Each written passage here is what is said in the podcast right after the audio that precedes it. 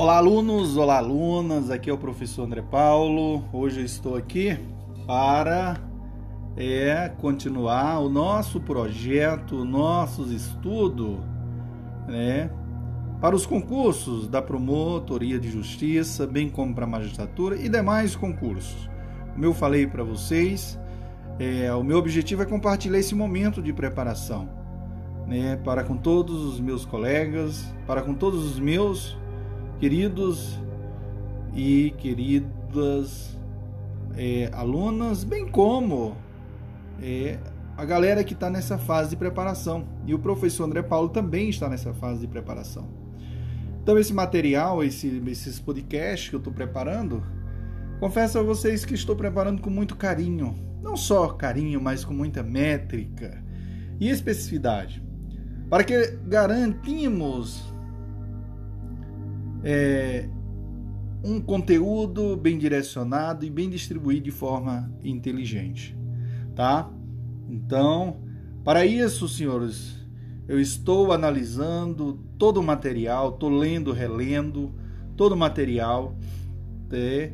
e assim algumas provas também anteriores para que nós possamos é, ter um bom desempenho em breve nas nossas, nos nossas provas de concurso. Então, Vamos que vamos, não podemos perder tempo. Lembrando que o nosso compromisso é todo dia estudar, todo dia estudar. E com muita, assim, muita fé, com muita determinação. E assim, orienta todos os meus colegas, todos os meus ex-alunos e alunas, é, que nessa fase a gente tem que estar bem aberto e bem limpo e bem puro. Não deixar que as circunstâncias é, as energias é, negativas é, nos arrodeia, né? Porque atrapalha. Então é uma fase espetacular, uma fase que nós precisamos de concentração. E vá a dica aí do professor André Paulo. O professor André Paulo tem história na, na área de aprovação de alguns concursos, mas ainda sou um menino, sou um menino pequeno ainda que não estou ainda é, engatilhando ainda na fase nessas áreas dos concursos na área jurídica. E assim vai a dica aí do professor André Paulo Nesses podcasts de hoje nós iremos trabalhar a parte de direito administrativo, tá?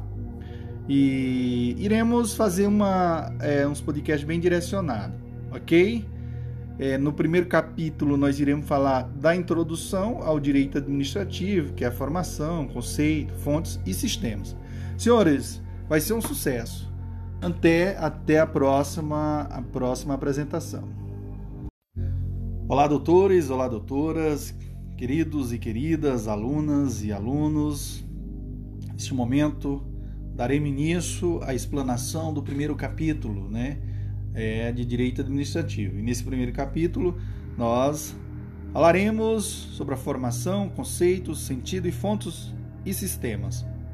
Quando se fala-se de formação do direito administrativo, estima-se que como ramo autônomo o direito administrativo nasceu em fins do século XVIII e início do século XIX. Porém, não significa que anteriormente não existisse norma administrativa.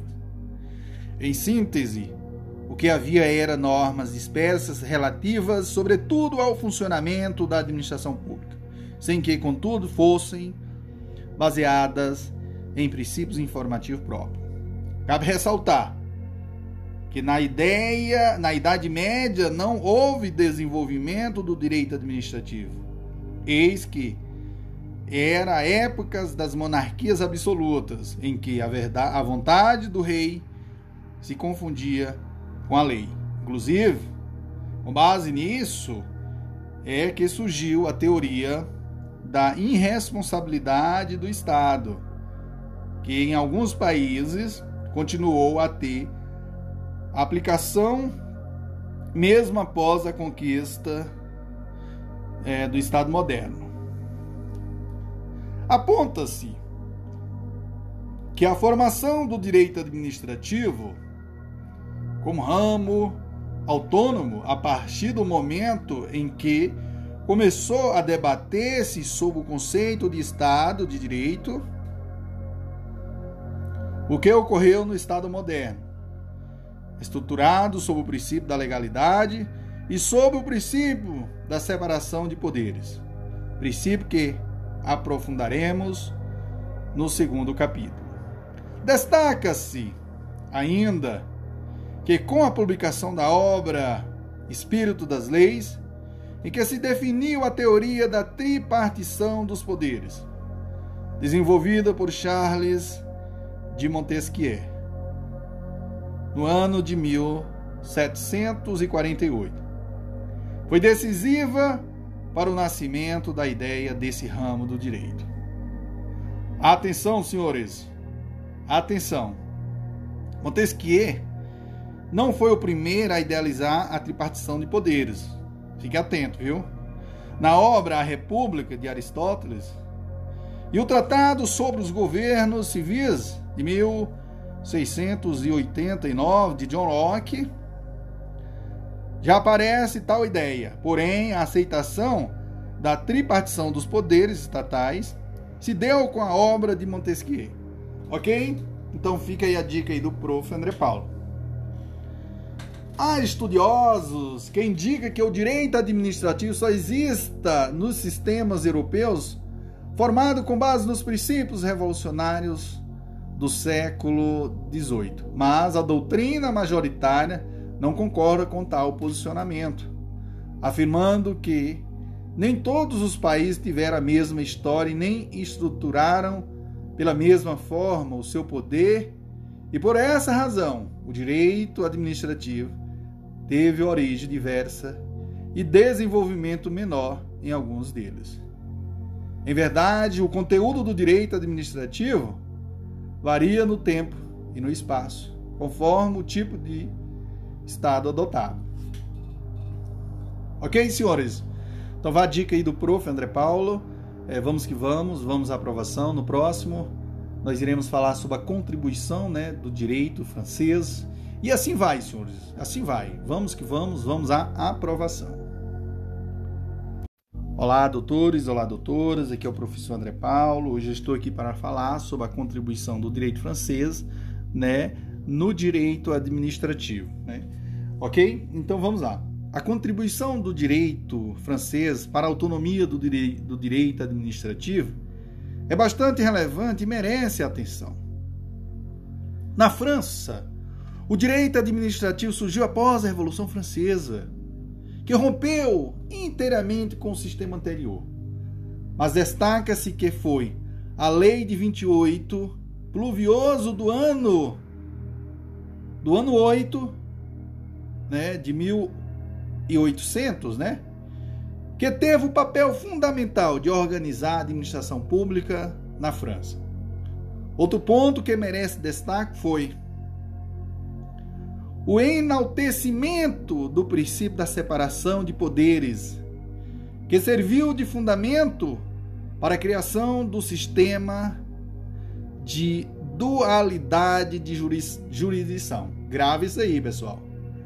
Com a jurisdição administrativa e a jurisdição comum. Ok? De início, era a própria administração quem decidia os seus conflitos com os particulares, já que o judiciário não podia fazê-lo. Mas foi com a criação do Conselho de Estado que começou o exercício da verdadeira jurisdição administrativa.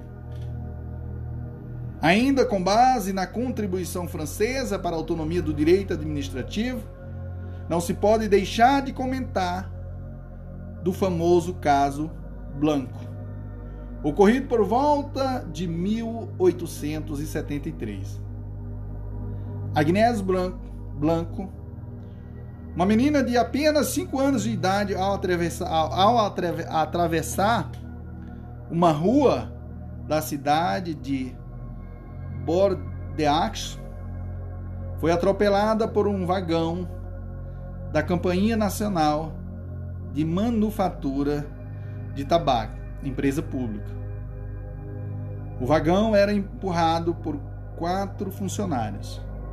E em virtude do atropelamento, uma das pernas de Agnès deve, ou melhor, teve que ser amputada. Ok? Diante de tal fato, senhores, o conselheiro Davi concluiu que o Conselho de Estado era competente para decidir a controvérsia, como também deveria fazê-lo em termos plebiscísticos, já que o Estado era parte na relação jurídica. Com isso, houve o afastamento do Instituto da Responsabilidade do campo do direito civil, reconhecendo o caráter, o caráter especial das regras aplicáveis aos serviços públicos. Após a apreciação do caso por parte do Conselho do Estado, este decide conceder uma pensão vitalícia à vítima. São assim lançadas as fases, ou melhor, as bases da teoria do risco administrativo que estabelece a responsabilidade objetiva do Estado por danos causados pelos seus agentes. Ok, senhores, então a dica aí do professor André Paulo, acredito que deu de compreender essa parte aí. É uma história belíssima, né? Então dá de você entender a contribuição aí do, do direito francês a, na é, consolidação ou construção, né, do, do, do, ou contribuição do direito administrativo. Ok? Então vamos que vamos. Não esqueça de seguir o curso Info Jurídico. E é isso, senhores. Olá, doutores, olá, doutoras. Aqui é o professor André Paulo. Hoje estou aqui para falar é um pouquinho da parte introdutória né, do direito administrativo alemão, justamente para nós entendermos o direito administrativo brasileiro, ou seja, formação, ok? Então, meus queridos e queridas, na Alemanha, o direito administrativo foi produto de uma longa é, evolução, ou seja, não resultou de revoluções e nem de quebras com sistemas anteriores. Cumpre ressaltar, senhores, que no Estado moderno o direito público passou a reger as relações entre o Estado e os administradores. E o direito civil teve aplicação apenas subsidiária. Na formação do direito administrativo alemão, predominou-se a elaboração sistemática mais abstrata, a cargos dos doutrinadores. Acrescenta-se que foi o direito alemão que iniciou a valorização dos direitos fundamentais e da constitucionalização dos princípios e valores que devem orientar a atividade da administração pública da teoria dos conceitos jurídicos indeterminados, do princípio da dignidade da pessoa humana como, fundamento, como fundante do Estado de Direito e do princípio da proporcionalidade e do princípio da proteção à confiança. Ok, senhores, então vá a dica aí do professor André Paulo, né? O direito alemão, se você olhar aí, como eu falei para vocês, é, ele está mais relacionado que a, valorização dos direitos fundamentais, da constitucionalização né, dos, dos princípios e valores é, que devem orientar o que é a atividade da administração pública. E assim, confesso a todos vocês que a gente já vê já um, uma participação dos grandes doutrinadores nessa, nessa nessa construção, ok? Então vá a dica do professor André Paulo e vamos que vamos. Olá, doutores, olá, doutoras, aqui é o professor André Paulo. Hoje nós iremos abordar o direito administrativo italiano, né? Então nós iremos falar de cada um, justamente para nós compreendermos é, a contribuição de cada um deles no, no direito administrativo brasileiro ok? É, na formação do direito administrativo brasileiro. Meus queridos e queridas, a origem do direito administrativo italiano encontra-se no ordenamento administrativo Pierre Montes, que por estar sob a dominação da França, foi profundamente influenciado por este direito. Costuma-se dividir a formação do direito italiano em três fases.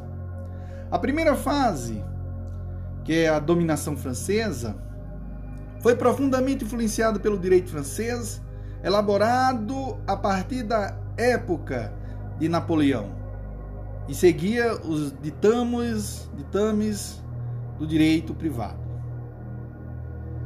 Na segunda fase, de, que corresponde de 1865 até a Primeira Guerra Mundial, abandonou-se aos poucos os métodos de direito privado e a escola e a escola exegética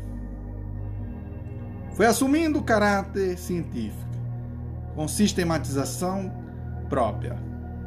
Na terceira fase, que corresponde de 1922 a 1943, iniciada após a Primeira Guerra Mundial, foi marcada pelo aparecimento do fascismo, com a adoção de princípios autoritários e a abolição de postulados democrático nas, or nas organização, ou melhor, na organização dos órgãos. Só com a queda do fascismo voltam aos princípios democráticos. Ok, senhores, no próximo nós iremos falar sobre o direito administrativo brasileiro, justamente para nós entendermos, né? Então falamos desse dessa parte introdutória, né, desses direitos, o italiano, o alemão, o francês, justamente nós entendemos a formação e a construção do direito administrativo brasileiro, que tem muita influência é, nesses, nesses, direito, nesses direitos é, administrativos de outros países, ok? Então a dica do prof. André Paulo, vamos que vamos, não esqueça que o nosso propósito é estudar todos os dias, tá? Então, é, lembrando que sempre a gente tem que ter um cronograma de estudo, pessoal, todo dia. Então, por exemplo, eu, professor André Paulo, vou ter prova em janeiro. E vocês vão ter quando? Então, lembra-se, as disciplinas, sempre a gente tem que estar revisando, respondendo questões e vamos seguir aí a nossa meta. Olá, doutores! Olá, doutoras! Aqui é o professor André Paulo.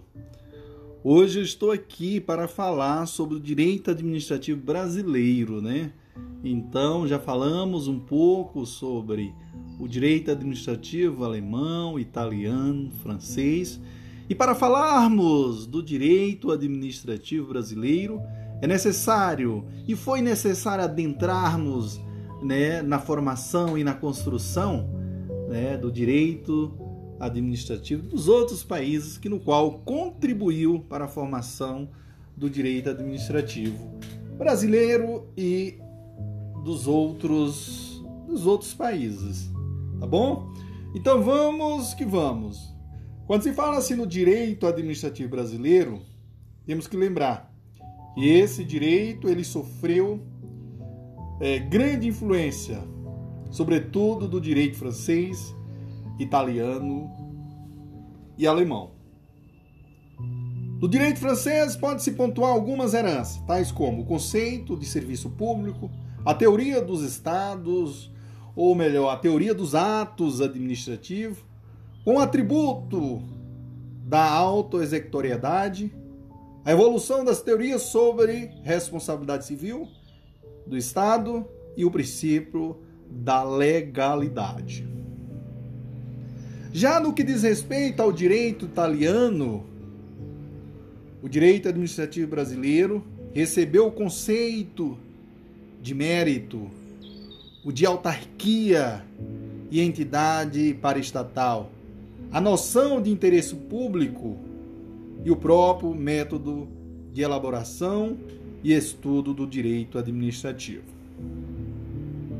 No que diz respeito ao direito alemão, também no, no, no, no direito espanhol e português, encontrou-se inspiração o tema dos conceitos jurídicos indeterminados e do princípio da razoabilidade.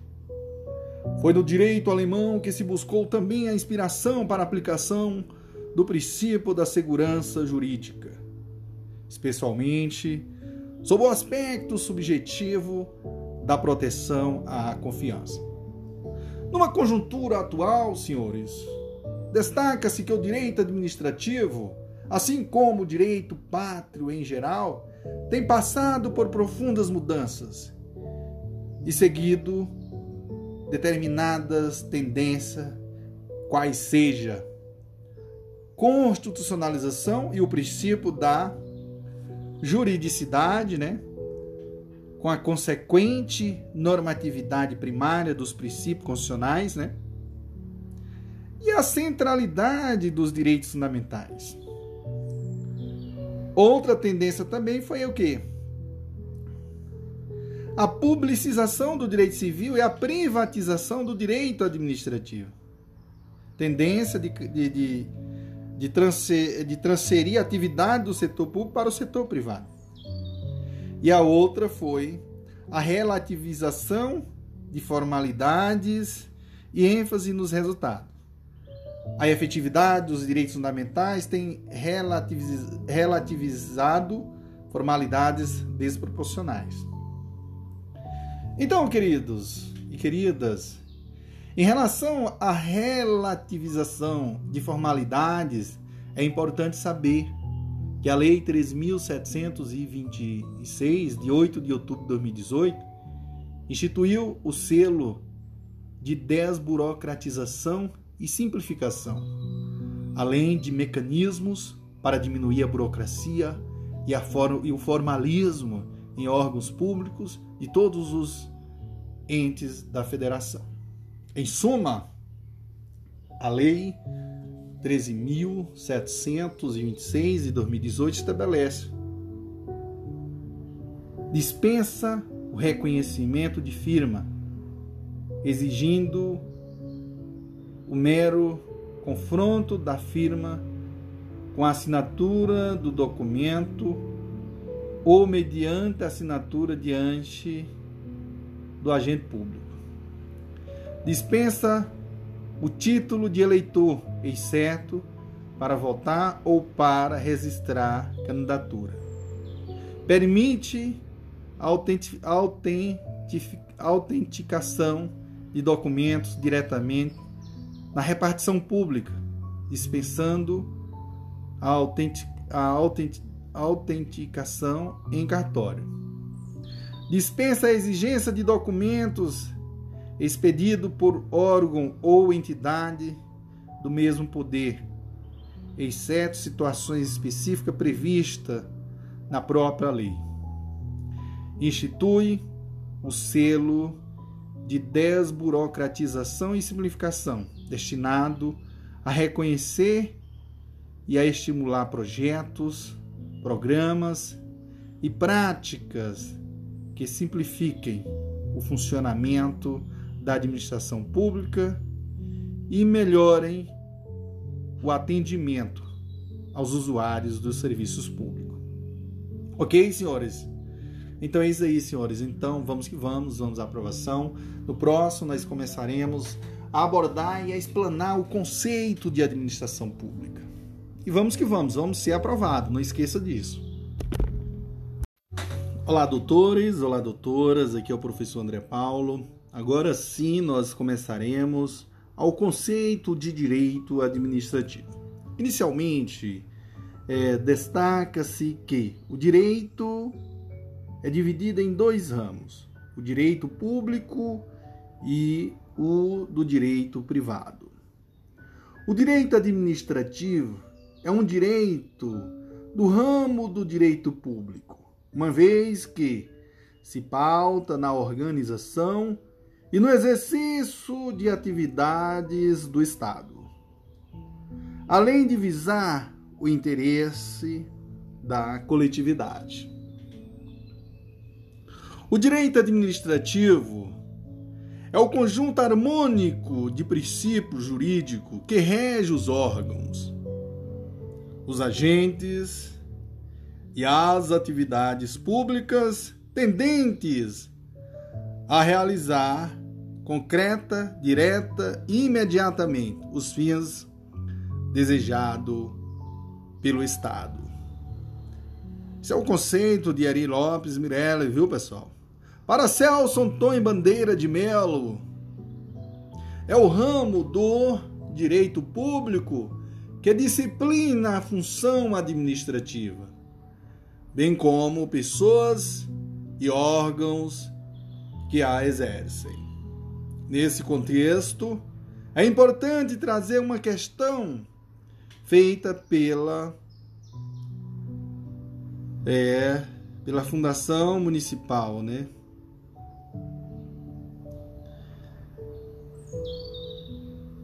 Em 2014, para cargo de juiz substituto, mas que tem grande relevância em qualquer carreira. Ok, senhor? Então caiu na prova, viu, pessoal? E que é interessante aqui esse concurso aqui que ocorreu é, em 2014, TJ Mato Grosso do Sul, viu? Sobre a temática. Então vamos lá. Em face da formação histórica do direito administrativo e do modelo de Estado vigente, é correto afirmar que tem por objetos, órgãos, agentes e pessoa jurídica administrativa que integra a administração pública. A atividade não contenciosa que exerce e os bens de que se utiliza para a consecução dos fins de natureza pública. Meus queridos, veja só aí essa questão. Muito se questiona sobre a real definição do direito administrativo, mas esclarece-se que esta não é unânime na doutrina e, inclusive, enseja algumas divergências entre os estudiosos, tá certo? Porém, instituíram-se critérios para delimitação do objeto e da finalidade e das finalidades, bem como a definição da área de atuação deste ramo do direito. Ok, senhores? Então, essa questão aí, pessoal, ela tá certa, tá bom? Então, é, é uma questãozinha aqui que a gente tem que ter bastante cuidado, porque é, cai muito nas provas de concurso, tá? Então, é uma questãozinha show de bola e ela tá certa, viu, pessoal? Show, papai, vamos que vamos. No próximo nós falaremos sobre os critérios das relações jurídicas, beleza? Olá, doutores, olá, doutoras. Aqui é o professor André Paulo. Hoje nós iremos falar né, do conceito né, de direito administrativo baseado nos critérios, ou, ou seja, no critério das relações jurídicas. Então, busca definir o direito administrativo como ramo do direito responsável responsável pelas relações da administração com seus administra administrados. Então, o critério das relações jurídica busca definir o direito administrativo como ramo do direito responsável pelas relações da administração com seus administrados. Então vá a dica aí do professor André Paulo e vamos que vamos, viu, pessoal?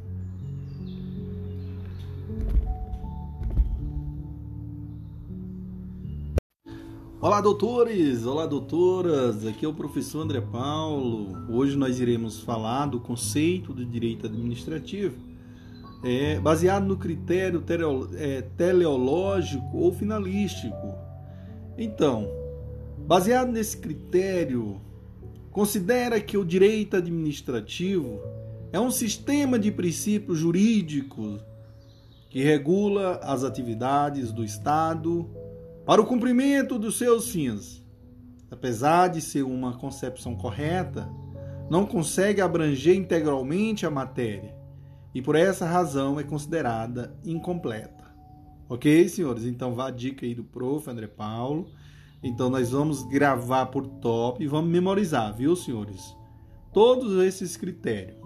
Vá a dica do prof. André Paulo. Não esqueça de seguir o curso Enfe Jurídico.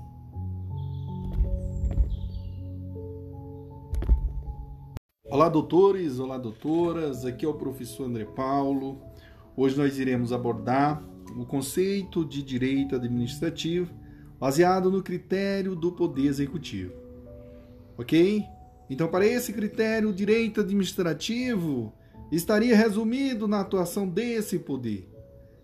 Percebe-se, portanto, que tal critério ignora que a função administrativa pode ser exercida fora do âmbito do poder executivo. E por isso não vigorou. Ok, senhores? Não vigorou. Então atente a esse conceito, viu, pessoal? A dica aí do prof. André Paulo. E vamos que vamos, vamos à aprovação.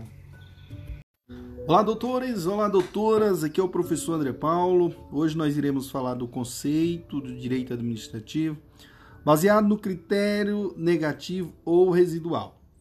Ok?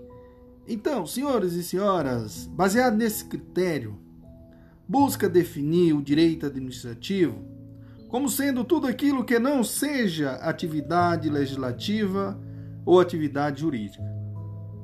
Surgiu diante da dificuldade em identificar o objeto próprio do direito administrativo.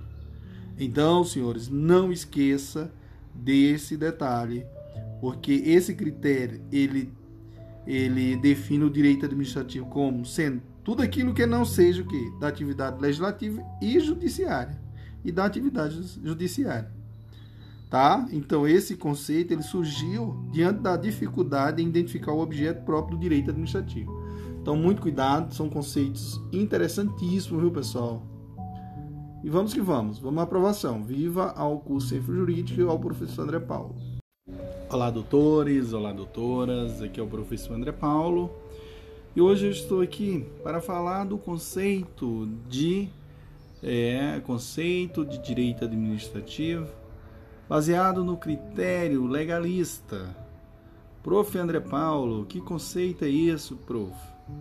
Então, senhores e senhoras, esse conceito é também chamado de escola exegética, né? Exegética. Para essa escola, o direito administrativo se resume no conjunto de legislação administrativa existente no país. Ok, senhores? E daí eu passo também, senhores, a dizer que cada um desses conceitos é necessário memorizar, viu, senhores? Por quê? porque geralmente pode estar na prova. Ok? Olá, doutores, olá, doutoras. Aqui é o professor André Paulo. Hoje nós iremos abordar o critério é, do serviço público, ou seja, o conceito de, o conceito de direito administrativo é baseado no critério do serviço público. Então, o direito administrativo tem por objeto a disciplina jurídica dos serviços públicos, ou seja, os serviços prestados pelo Estado a toda a sociedade. Então, meus queridos, não esqueça de memorizar esse conceito. Ok? A dica do prof. André Paulo. Show, papai!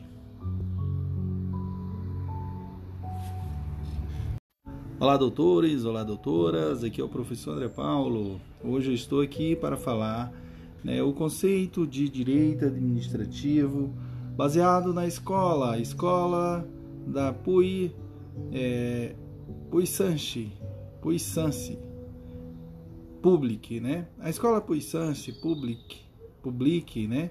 Foi desenvolvida no século é, XIX por Maurício Áureo essa teoria parte da distinção entre atividade de autoridade e atividade de gestão.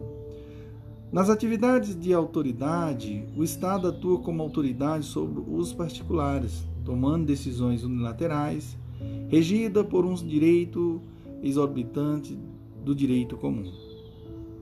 Enquanto nas atividades de gestão atua em posição de igualdade com os cidadãos, regendo-se pelo direito privado. Esse critério não, não, não, propor, não prosperou por deixar de lado uma série de atos praticados sem prerrogativas públicas que também são regidas pelo direito privado, pelo, pelo direito público. Atenção! Nenhum desses critérios foi satisfatório para conceituar o direito administrativo. Viu, pessoal? Então, muita atenção. Todos esses critérios que nós falamos. A doutrina majoritária tem utilizado o critério funcional como mais eficiente na definição da matéria, Segundo ele, o direito administrativo estuda e analisa a disciplina normativa da função administrativa, esteja ela sendo exercida pelo Poder Executivo, Legislativo, Judiciário ou até mesmo por particulares mediante delegação estatal. Ok, senhores? Então vá a dica aí do prof. André Paulo. Olá, doutores, olá, doutoras. Hoje estou aqui para é, explanar o sentido da administração pública, ou seja, do direito administrativo. Há um consenso entre os autores no sentido de que a expressão administração pública tem duas acepções. Uma das, das razões para este fato é a extensa quantidade de atividades que compõem o objetivo do Estado. Outra é o próprio número de órgãos e, a, e agentes públicos incumbidos de sua execução. Daí, senhores e senhoras, no próximo nós falaremos do sentido da administração pública, né? Ou melhor, administração pública é no sentido subjetivo e posteriormente administração pública no sentido objetivo.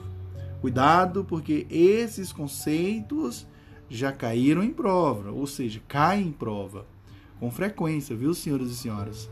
Então vamos que vamos, vamos à aprovação. Viva o curso Jurídico, né? E o prof. André Paulo. Olá, doutores, olá, doutoras. Aqui é o professor André Paulo. Hoje nós iremos falar da administração pública no sentido é subjetivo. Meus queridos e queridas, quando se fala da administração pública, ou melhor, no direito administrativo no sentido subjetivo, nós iremos fazer uma análise que o sentido subjetivo, também conhecido como sentido orgânico ou ainda sentido formal, leva em consideração o sujeito da função administrativa, ou seja, os órgãos e as entidades que formam a estrutura do Estado para exercer a função administrativa. É importante trazer aqui uma distinção que pode cair em provas Ok? Então, função de governo é diferente de função administrativa. Então, vamos é, os diferenciá-los, né? Por quê? Porque geralmente cai nas provas. Mas, prof, o que, que é a função de governo? Função de governo é um conjunto de competências. Conjunto este que não está relacionado com a atividade administrativa. Conjunto de competência que não está diretamente relacionado às atividades básicas da sociedade. Exemplo: presidente da República, ao assinar um tratado internacional, exerce função de governo, representa o Estado, mas não há uma relação básica e íntima com, a, com as necessidades essenciais da sociedade.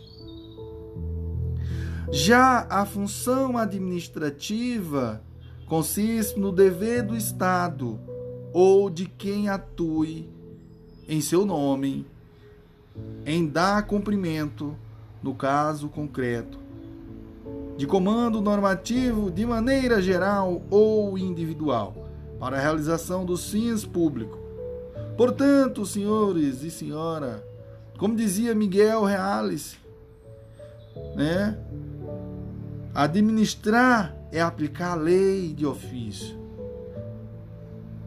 Função administrativa, portanto, é dar concretude aos comandos legais para satisfazer as necessidades da coletividade. Ok, senhores? Meus queridos, veja como essa distinção foi abordada na prova de promotor de justiça do Ministério Público do Estado de Santa Catarina. Veja que, erroneamente, a banca trouxe a função de governo como sinônimo de função administrativa, o que não procede.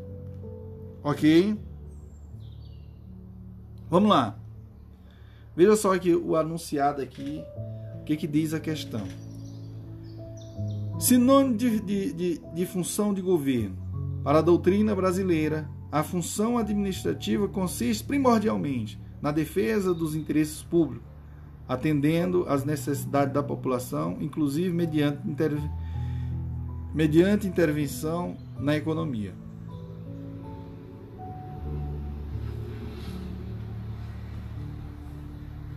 Veja só aí, pessoal. Função de governo é aí, pessoal. Não é função de governo. Isso aí é o que? Essa questão aí é função né, administrativa. Ok? Então tá errado, porque é função administrativa. Lembra-se que a função administrativa ela está relacionada aqui, pessoal, função administrativa. Ela está relacionada ao dever do Estado ou de quem atua em seu nome em dar cumprimento, no caso concreto, de comando normativo de maneira geral ou individual para a realização dos fins públicos. Entenderam? Então, muito cuidado, porque ele trocou. Não é sinônimo de governo, é sinônimo, ah, isso aí é o que? Função administrativa. Então, senhores, apesar de ser matéria apenas do capítulo 3, e no qual nós iremos abordar mais adiante, é importante destacar que a entidade é a pessoa jurídica pública ou privada. Compreende tanto as entidades públicas, políticas que possuem autonomia política, ou seja, são capazes de legislar e de se auto-organizar, como por exemplo, União, Estado, Distrito Federal e município, como as entidades administrativas que detêm autonomia administrativa, isto é, capacidade de gerir os próprios negócios. E o órgão? O que é o órgão, professor André Paulo? É o elemento despersonalizado, incumbido da realização das atividades da entidade a que pertence. Nesse contexto, senhores, é importante trazer uma questão feita pela prova também do Ministério Público do Estado de Santa Catarina em 2016 para o cargo de promotor. Então veja só aqui, o que, que diz aqui a questão. A administração pública, no sentido subjetivo, designa o conjunto de órgãos e agentes estatais responsáveis por função, por funções administrativas. No sentido objetivo, a administração pública é um complexo de atividades concretas visando o atendimento do interesse público. E aí, senhores, o que, que vocês me dizem? O que, que vocês me dizem, senhores? Senhores, lembra-se que quando se fala em sentido subjetivo orgânico, leve em consideração o sujeito da função administrativa, ou seja, os órgãos e as entidades que formam a estrutura do Estado para exercer a função administrativa. Entenderam? Então, muito cuidado aí, tá? É, senhores e senhoras, no próximo falaremos da administração no sentido objetivo. Olá, doutores, olá, doutoras. Aqui é o professor André Paulo. Hoje nós iremos abordar né, administração pública no sentido objetivo.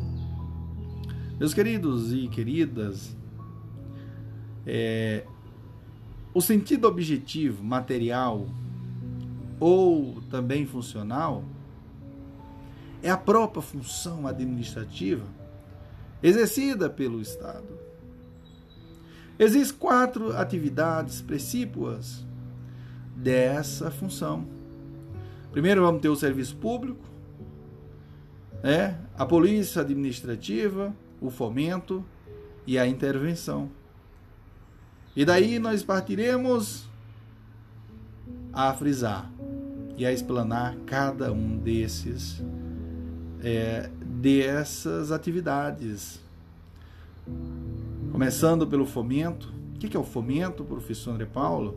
Fomento abrange a atividade administrativa de incentivo à, a, a iniciativa privada de utilidade pública. Então, o fomento abrange a atividade administrativa de incentivo à iniciativa privada de utilidade pública. Muitas vezes o fomento abrange o repasse de verbas orçamentárias à seção né, de servidores públicos, a permissão para a utilização de bens públicos, entre outras modalidades.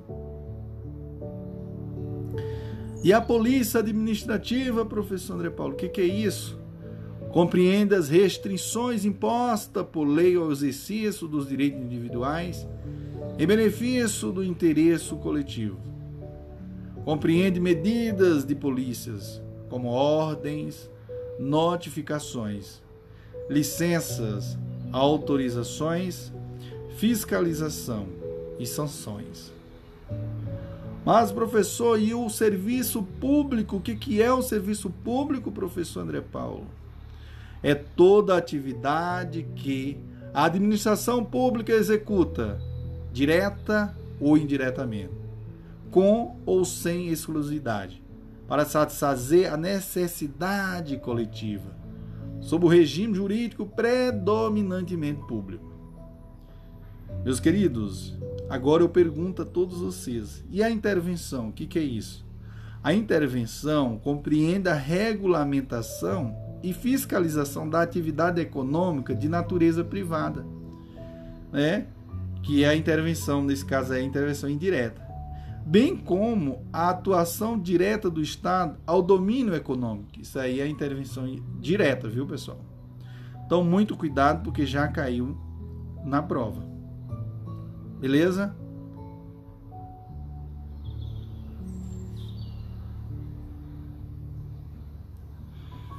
Então é isso, meus queridos. Vamos que vamos, vamos à aprovação. Beleza, meus senhores e minhas senhoras. Vamos que vamos. Vamos ser aprovados aí nesses concursos. Chega de moleza, chega de mimimi e vamos à batalha.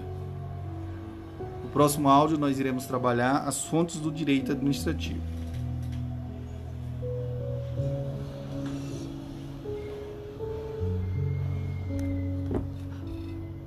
Olá, doutores, olá, doutoras. Aqui é o professor André Paulo. Hoje eu estou aqui para explanar as fontes do direito administrativo. Mesma a matéria pertinente a, ou melhor, às fontes do direito constituir objeto de estudo da teoria geral do direito, é importante a análise do assunto na área do direito administrativo, pelas peculiaridades de alguns de algumas de suas fontes. Então, senhores, pode-se dividir as fontes em formais e materiais. As fontes formais. Quem são as fontes formais, professor André Paulo? São as fontes que constitui propriamente o direito aplicável, abrangendo a Constituição, a lei, o regulamento e outros atos normativos da administração pública, bem como, parcialmente, a jurisprudência. Outra fontes do direito administrativo são as fontes materiais mas que fontes materiais são essas, professor André Paulo? São as que promovem ou dão origem ao direito aplicável. Ok? Então, senhores, partindo da Constituição Federal, que é uma fonte do direito, né? As constituições federais, estaduais, bem como as leis orgânicas né, dos municípios, constitui fonte principal do direito administrativo. É de notar que grande parte dos institutos do direito administrativo brasileiro tem fundamento constitucional, como a desapropriação, o tombamento, o servidor público, os princípios da administração pública e a licitação, e etc, e etc. É a concretização da chamada constitucionalização do direito administrativo, acentuada na Constituição de 88, de 1988, e ainda mais fortalecida por meio de emendas constitucionais. Cresceu de importância a Constituição como principal fonte do direito administrativo. Fala-se em, em, em substituição da legalidade por constitucionalidade. A lei também é outra fonte, né, pessoal? A lei é fonte primária e direta. A lei é fonte primária e direta. Eis que a Constituição Federal de 1988 prevê a legalidade como um dos princípios a que se submete a administração pública direta e indireta. Nesse aspecto, a lei deve ser considerada em sentido amplo, abrangendo normas constitucionais, legislações infraconstitucional, os regulamentos administrativos e os tratados internacionais. Então, senhores, esse conceito está relacionado à ideia de juridicidade, ou seja, o administrador deve respeitar a lei e o direito como um todo, conforme, conforme a distribuição de competências prevista na Constituição Federal. Ok, senhores. Outra fonte do direito é a jurisprudência. É fonte secundária do direito administrativo de grande influência na construção e na consolidação desse ramo do direito, inclusive diante da ausência né, de codificação legal. São, na verdade, as decisões reiteradas dos tribunais. Tem importância se levarmos em conta a judicialização do direito e a nova tendência de vinculação dos precedentes. No direito brasileiro, a jurisprudência, como fonte do direito administrativo, não apresenta o mesmo significado que o direito francês ou no sistema de comimono lan. No entanto, não há como negar que a jurisprudência tem se tornado muito importante para o direito administrativo. A outra fonte do direito é a doutrina. A doutrina ela tem, na, ó, ela tem natureza de fonte material. Eis ela não integra o direito aplicável propriamente dito, mas serve de fundamentação e de orientação para as decisões administrativas e judiciais, como também serve, serve de inspiração para o legislador. Sendo assim, pode ser considerada fonte secundária. Ok, senhores? Outra fonte do direito é o costume. São fontes secundárias imediatas. Aliás, os costumes são fontes secundárias indiretas. Trata-se da repetição de condutas com convicção de sua, de sua obrigatoriedade. Os costumes, assim como as praxe administrativa, fonte secundária, são consideradas fontes inorganizadas, ou seja, não escritas Destaca-se que o sistema de Comulan, a exemplo do que ocorre no direito inglês, principalmente, o costume constitui importante fonte do direito em geral. Pessoal, é importante aqui, eu vou frisar aqui uma, uma, é, algo aqui que é bem interessante vocês memorizar. Então, a praxis administrativa também é considerada uma fonte desse direito, mas não se confunde com os costumes, viu, pessoal? Os costumes carregam caráter de obrigatoriedade e as praxis inexiste essa percepção, tá bom? E para finalizar, a última fonte do direito, que são os princípios gerais do direito. Na formação do direito administrativo, os princípios gerais de direito foram muito importantes, sobretudo por tratar-se de ramo não codificado. Os princípios desempenham papel relevante na interpretação das leis e na busca do equilíbrio entre as prerrogativas do poder público e os, e os direitos do cidadão. Ok, senhores? Então, fechando com chave de ouro, então, é, o prof. André Paulo irá, no próximo áudio, falar sobre os sistemas né, do direito administrativo. Ok? Então, vamos que vamos, vamos à aprovação. Viva ao curso em jurídico. E o prof. André Paulo. Olá, doutores, olá, doutoras. Aqui é o professor André Paulo. Hoje eu estou aqui para dar início ao estudo dos sistemas administrativos, ou seja, do direito administrativo. É, senhores e senhoras, toda atividade exercida pelo Estado deve ser controlada pela sociedade, por meio de seus representantes. Afinal, o administrador público não é titulado interesse coletivo. O princípio da indisponibilidade do interesse público, lembre-se.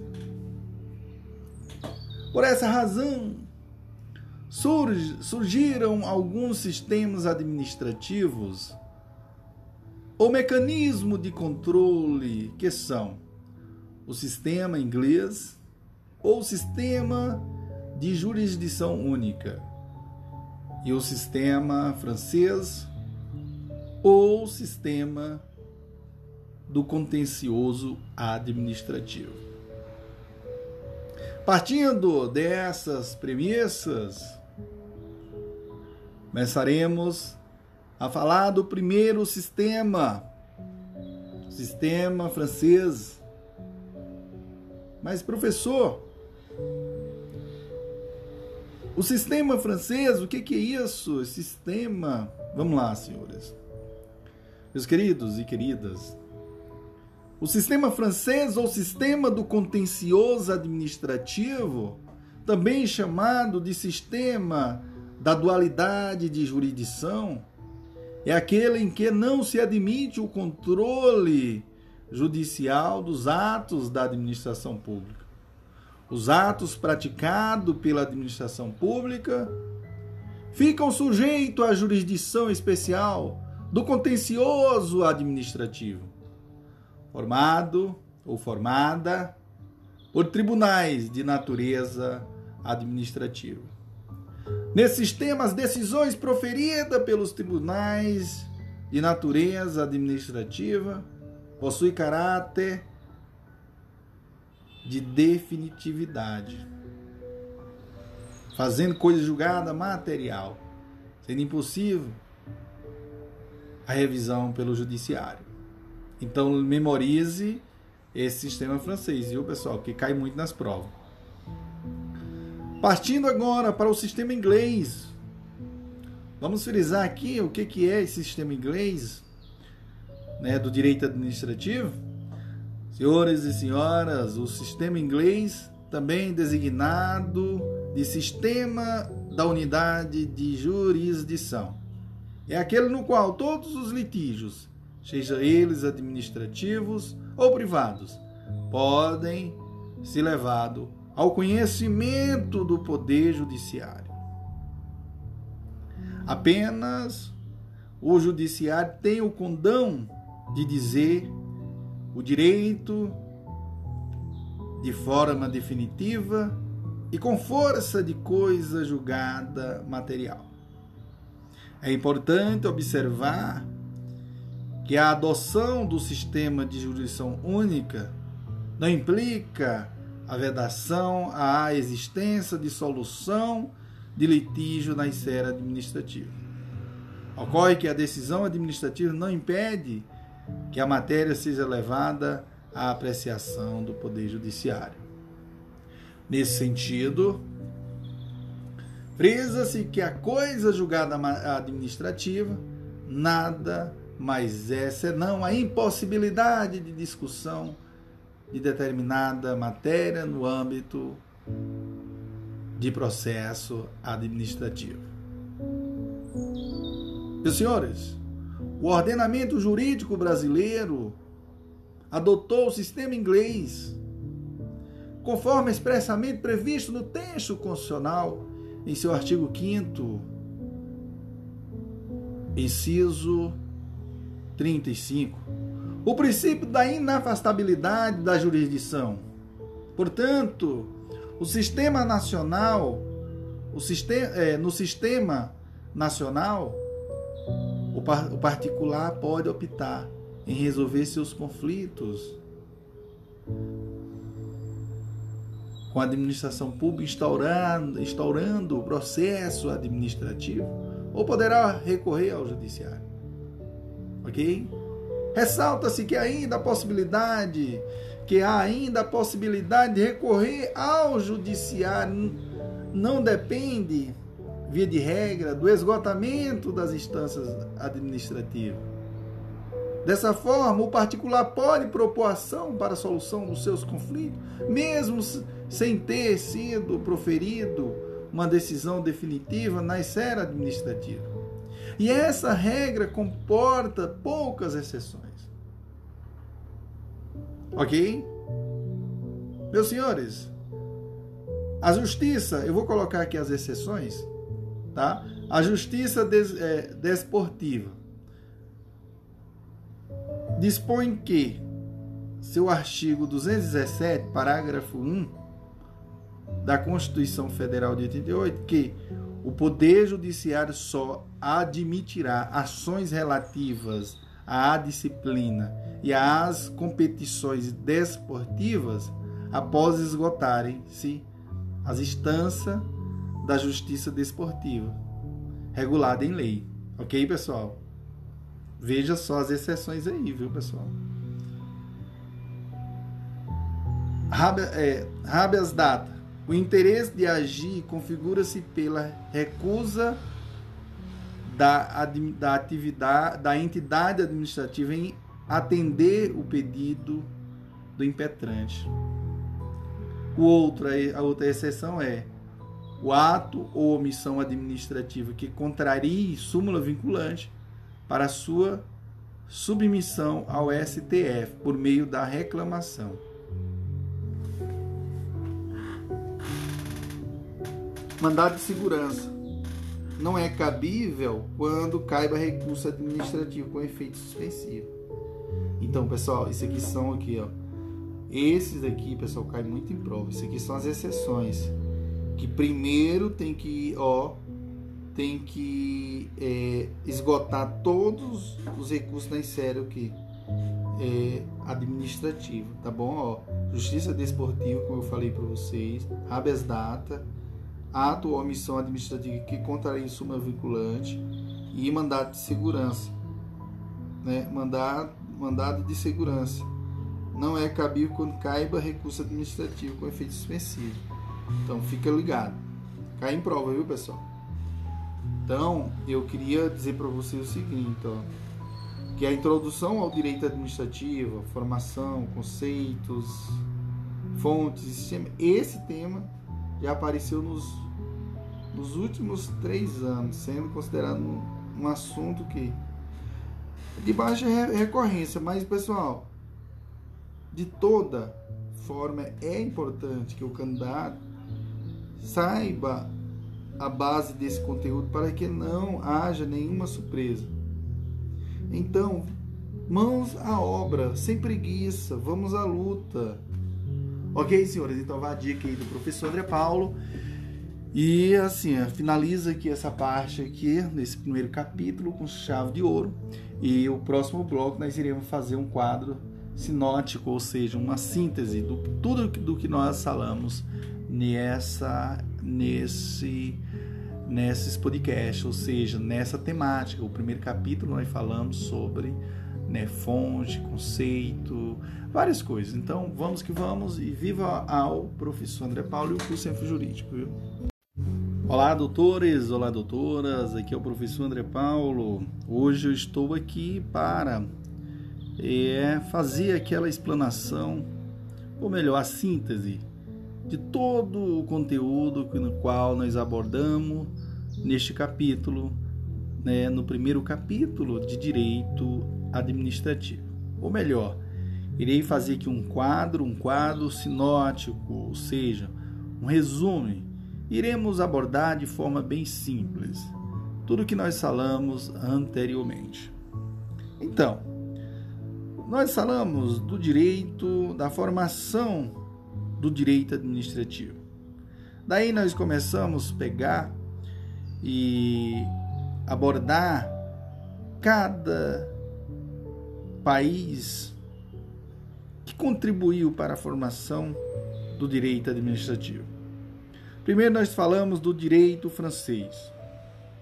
Meus queridos e queridas, o enaltecimento do princípio da separação de poderes, que serviu de fundamento para a criação do sistema de dualidade de jurisdição e lançou as bases da teoria do risco administrativo com o caso Blanco. Ok? Então não esqueça desse detalhe. Falamos também do direito alemão.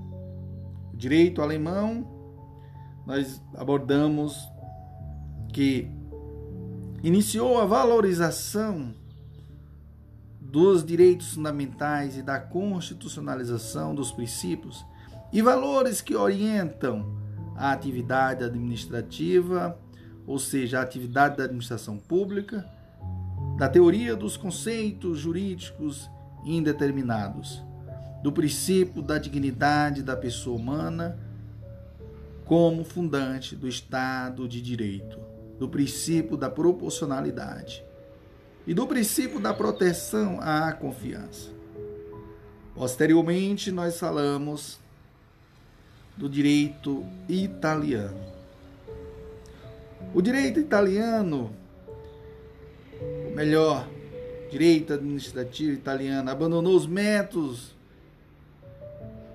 de direito privado para assumir um caráter científico e com sistematização própria. Aí agora vem aquela pergunta que não querem calar. E no direito administrativo? O direito, é, quer dizer, e no direito brasileiro administrativo? Então, o direito brasileiro sofreu muita influência de outros direitos mas atualmente tem passado por profundas mudanças e seguindo determinadas tendências. Constitucionalização e o princípio da, da jurisdição, com a consequente normatização primária dos princípios constitucionais e a centralidade dos direitos fundamentais. Então, Tivemos também a, a, publicização do direito civil e a privatização do direito administrativo. Não é? Tendência de transferir a atividade do setor público para o setor privado. Certo? Relativização de formalidade e ênfase nos resultados. Que isso nada mais do que a efetivação de direitos fundamentais né, a efetivação de direitos fundamentais tem relativizado formal, formalidades desproporcionais. Daí nós passamos, né, pessoal, a falar do conceito de direito administrativo.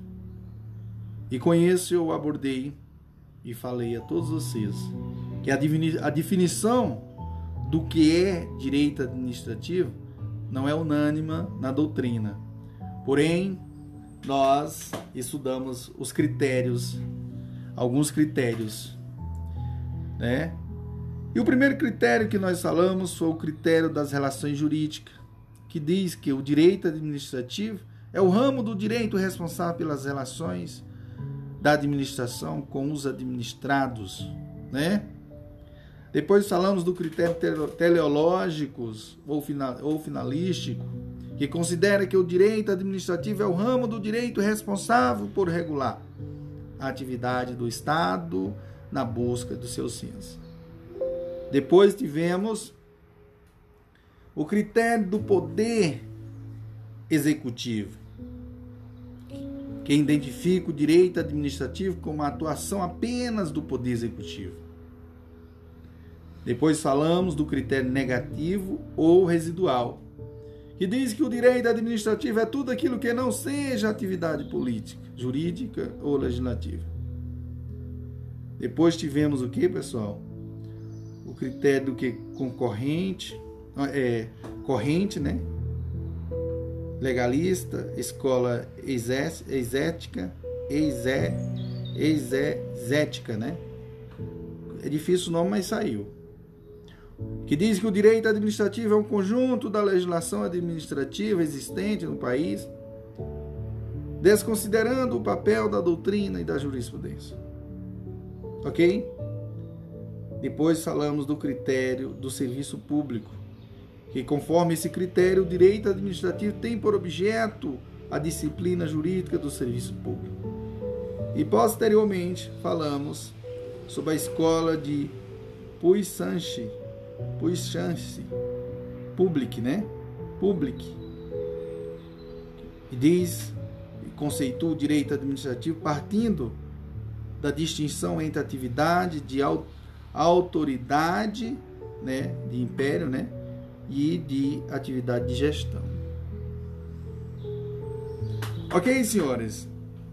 Com isso, nós partimos para os sentidos do direito administrativo. Mas quais os sentidos do direito administrativo, professor André Paulo?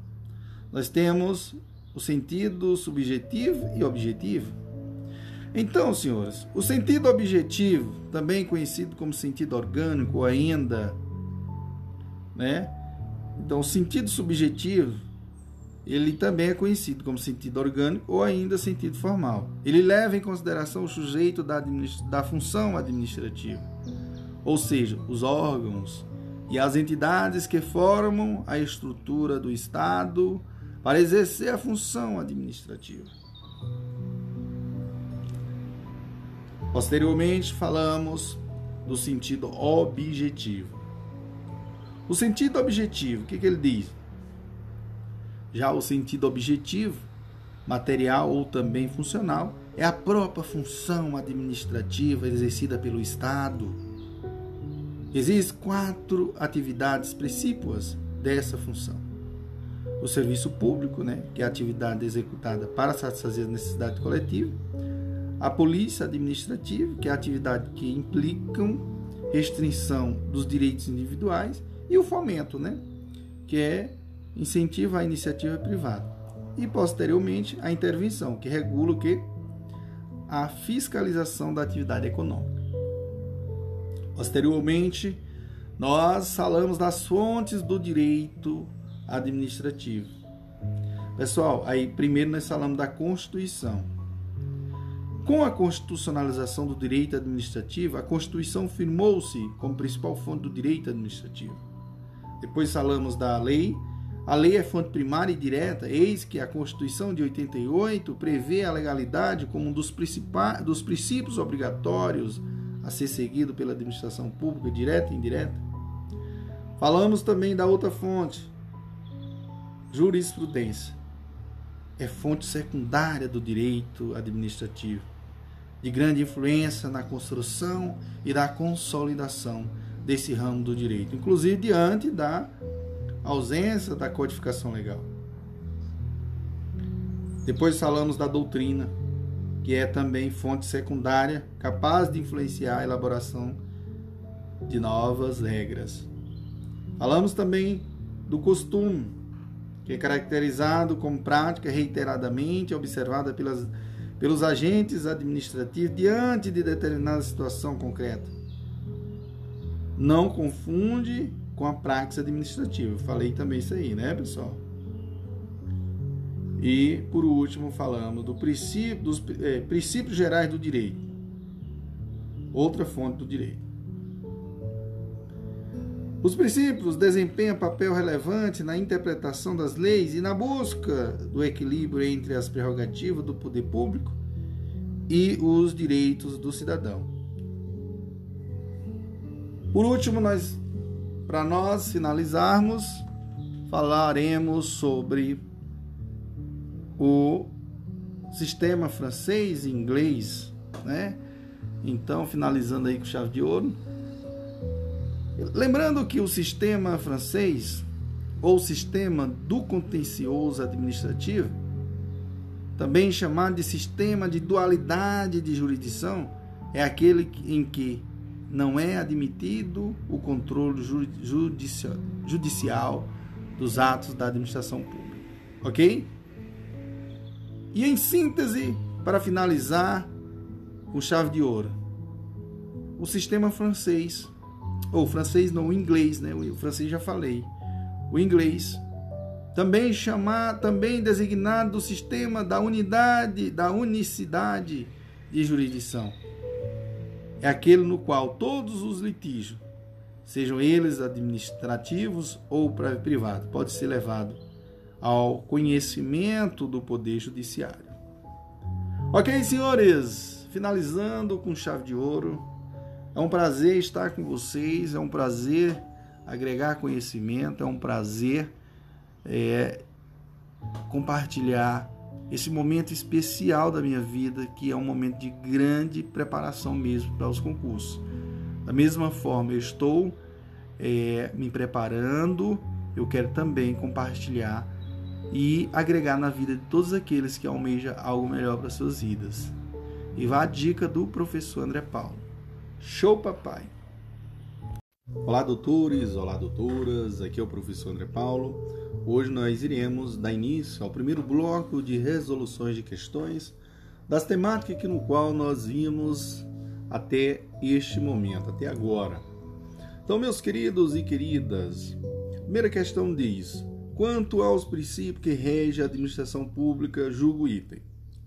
No caso de administração pública, adotar determinada interpretação como correta e aplicá-la a casos concretos, ela não poderá anulá-los sob o pretexto de que foram praticados com base em errônea interpretação, que representa o princípio da segurança jurídica.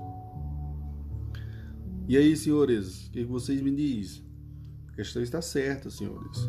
O princípio da separação jurídica traduz na garantia da estabilidade em ordem, paz social, previsibilidade das atuações estatais, a fim de propiciar segurança e estabilidade, evitando mudanças abruptas, sobressaltos e sobre e surpresas decorrentes de ações governamentais.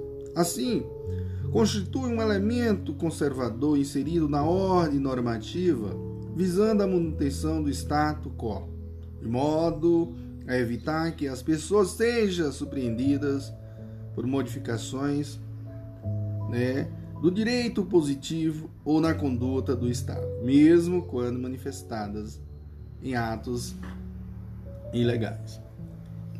A segunda questão diz: quanto aos princípios que rege a administração pública,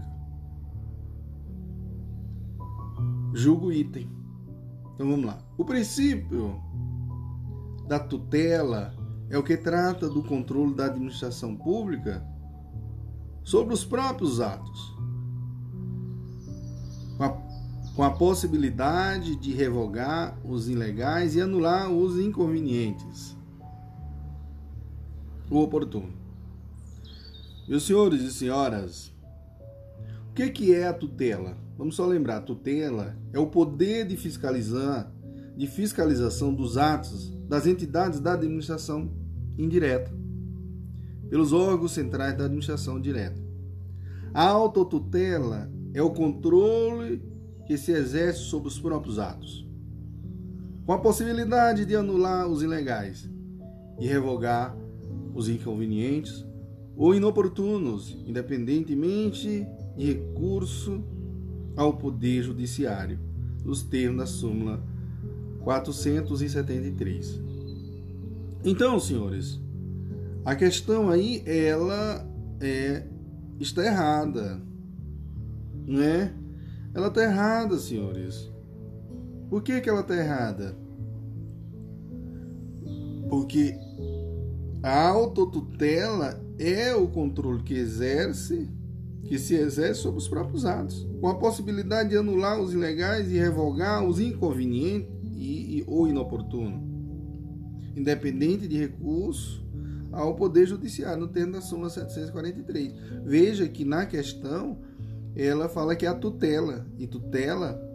E outra coisa, outro erro na, na questão, que ele fala assim, posso de revogar os ilegais e anular os inconvenientes, né? Então isso daí, esse conceito aí não é de tutela, porque a tutela é o poder de fiscalização dos atos das entidades da administração indireta pelos órgãos centrais da administração direta. Ok? Então vamos que vamos, vamos à aprovação. Próxima questão. Quanto aos princípios que regem a administração pública, julgo item. Meus queridos, veja só aqui o que, que diz essa questão. O princípio da publicidade comporta exceções, de modo que é possível que a lei defina a hipótese de sigilo das informações públicas. Com certeza, corretíssimo. Tá? Corretíssimo. O princípio da publicidade, senhores, pode ser dividido como o dever de divulgação oficial dos atos administrativos, de acordo com o artigo 2, parágrafo único, inciso 1 da Lei 9784 de 99, de 1999. Tal princípio encara-se, encarta-se no contexto geral de livre acesso aos indivíduos, de livre acesso dos indivíduos à informação de seu interesse e de transparência na atuação administrativa. Mas o próprio texto constitucional definiu três exceções ao princípio da publicidade, autorizando o sigilo nos casos de risco para segurança do Estado, né, de acordo com o artigo 5 inciso 33 da Constituição Federal, exemplo, informações militares.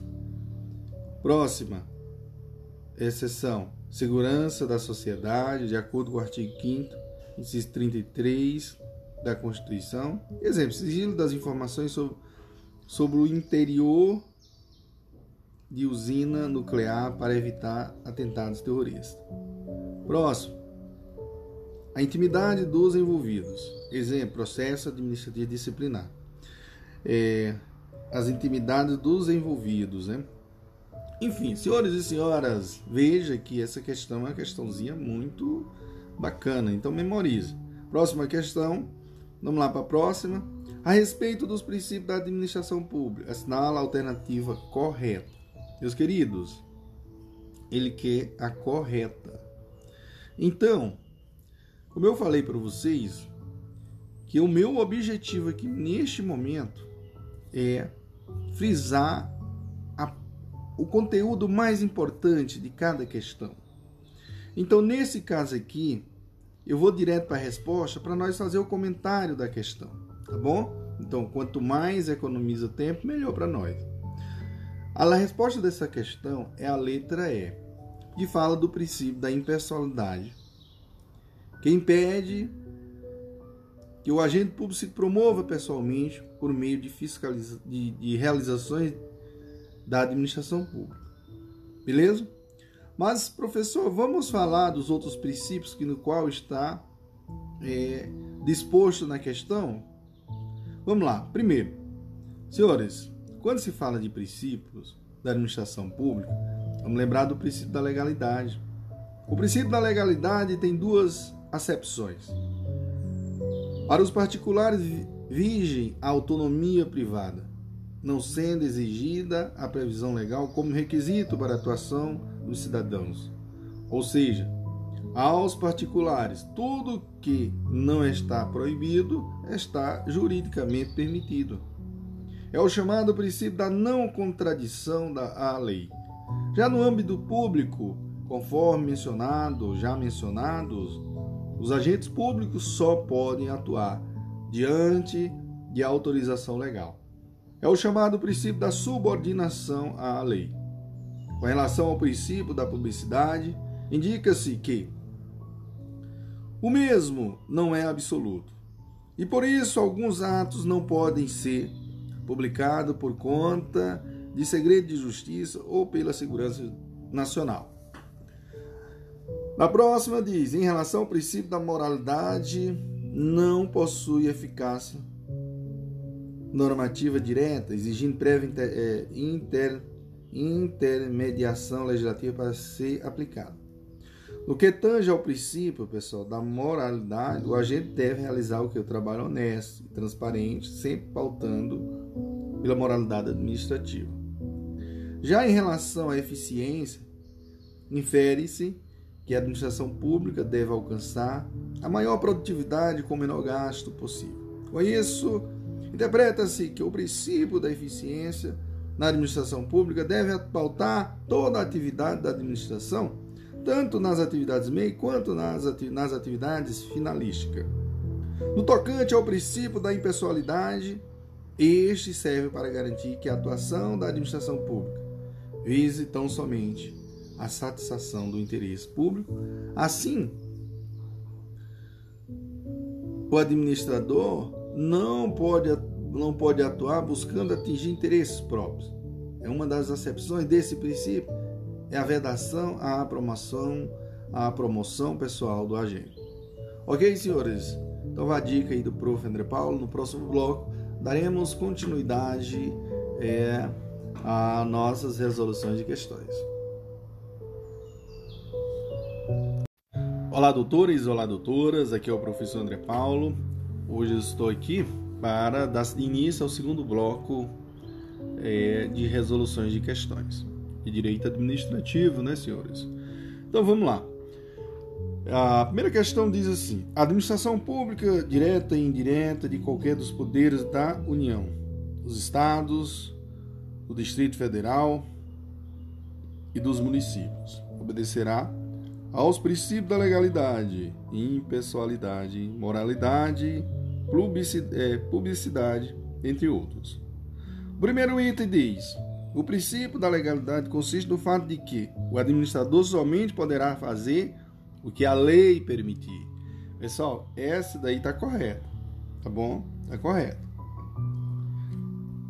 Vamos lá. Segundo, o princípio da impessoalidade estabelece que a administração pública através de seus órgãos, não poderá, na execução das atividades, estabelecer diferença, diferenças ou privilégio, uma vez que deve imperar o interesse social e não o interesse particular. E aí, queridos e queridas, o que, que vocês me dizem?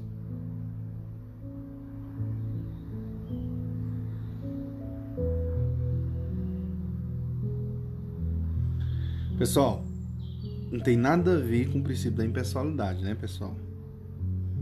Tem nada a ver. Porém, nós comentaremos cada item já já. Próximo item. O princípio da, da, da, da moralidade administrativa deve agir com boa fé, sinceridade, probidade, probidade, legalidade e ética. Tal princípio acarreta a obrigação ao administrador público de observar somente a lei. Pessoal, o que, que vocês me dizem? Está errado, né? Mas vamos deixar para o comentário posteriormente. Próximo item: o princípio da publicidade tem por objetivo a divulgação de todos os atos praticados pela administração pública. Todos os atos aí, né, pessoal? Tá errado, né, pessoal? Enfim, senhores, vamos ao comentário. Primeiro, o, é, tá errado aquilo lá também. Só tem um item correto aí na questão, que é o primeiro que eu falei. Então, partindo do princípio da moralidade, nós temos que analisar que esse princípio ele tra traduz a ideia de que, ni, que nem todo, ou melhor, nem tudo que é legal é honesto, impondo a necessidade de atuação ética dos agentes públicos. Além de agir dentro da legalidade, o administrador público tem que agir com honestidade, com legalidade, de acordo com a ética e a moral. Já o, o princípio da publicidade, pessoal, o princípio da publicidade, sabe-se que este não é absoluto e poderá ser restringido nas hipóteses de segurança da sociedade, do Estado e quando a intimidade ou o interesse social o exigem. Ok, senhores? Então, cuidado porque aqueles três, aqueles itens lá tá viu? Então, vá a dica aí do prof. André Paulo.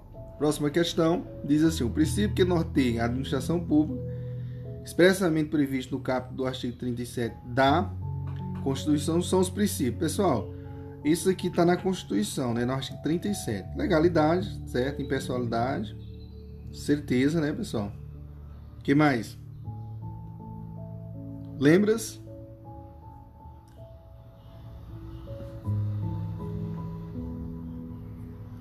Ou não lembras? Pessoal, esse, essa questãozinha aqui, ela, ela é muito decoreba, tá bom? Mas, ó, lembrando que na Constituição Federal, no artigo 37, nós vamos ter a legalidade, impessoalidade, moralidade, publicidade e eficiência, viu? Esses princípios eles norteiam que é a administração pública. Está expresso também no, no, no texto constitucional, tá bom? Então, lembra aí, ó. É o LIMPE que o pessoal chama. Legalidade, impessoalidade, moralidade, publicidade e eficiência. Beleza? Então decora isso aí. Então, senhores, partindo ao, ao, ao comentário, a gente vai analisar aqui da supremacia do interesse público sobre o privado e da indisponibilidade do interesse público, anteriormente referido, decorre todos os demais princípios que, que orientam o direito administrativo. Ok? Então, da supremacia do interesse público sobre o privado e da indisponibilidade do interesse público, anteriormente referido, decorre todos os demais princípios que orientam o direito administrativo. Portanto, no artigo 37, caput da Constituição da República de 1988, está expresso cinco princípios, quais sejam legalidade, pessoalidade, moralidade, publicidade e eficiência. Ok? A dica aí do prof. André Paulo. A próxima questão diz assim: acerca dos princípios da administração pública e dos atos administrativos, julguem o item, né? O item. Pessoal, aí nessa questão ele quer o que? Ele quer o certo ou errado, tá bom? Então vá a dica aí do prof. André Paulo. Então vamos que vamos e vamos ser aprovado, tá? Então, o que, que diz o item? Pelo princípio da autonomia, aliás, pelo princípio da autotutela, uma vez revogado o ato administrativo discricionário, como autorização conferida ao particular para o uso privado de bem público, por motivo de conveniência ou oportunidade, devem ser respeitados os direitos adquiridos. Tá certo, pessoal. Tá certíssimo. Vamos ao comentário? Conforme a súmula é, 473, que expressa o princípio da autotutela, a administração pública pode anular seus próprios atos quando eivado de vícios que os tornam ilegais. Porque deles não se originam direito, ou revogá-los por motivo de conveniência ou oportunidade, respeitada os direitos adquiridos e ressalvada em todos os casos, a apreciação judicial. Ok, senhores? Próxima questão diz: quanto à administração pública, julgo item. Vamos lá? A vedação ao nepotismo na administração pública é consequência do princípio da impessoalidade e da moralidade. Certo também, pessoal. Então vamos ao comentário. É, Pode-se definir o nepotismo como sendo a prática pela qual um agente público usa a sua posição de poder para é, nomear, contratar ou favorecer um ou mais parentes, seja por vínculo da consanguinidade ou da afinidade, em violação às garantias constitucionais de impessoalidade e da moralidade administrativa.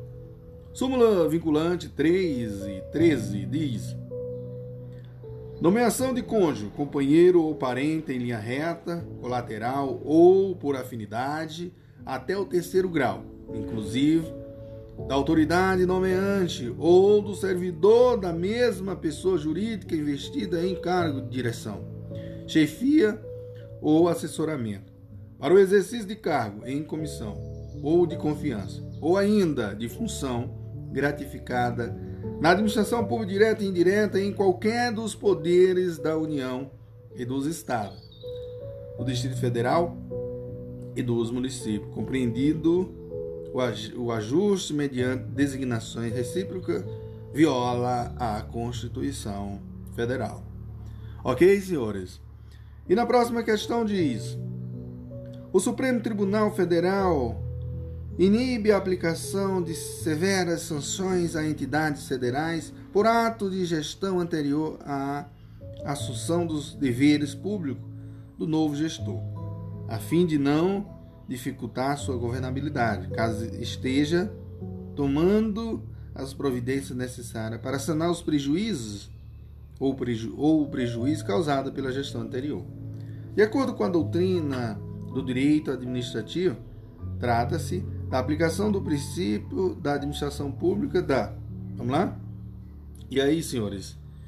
O que, que os senhores me dizem? Que princípio é esse?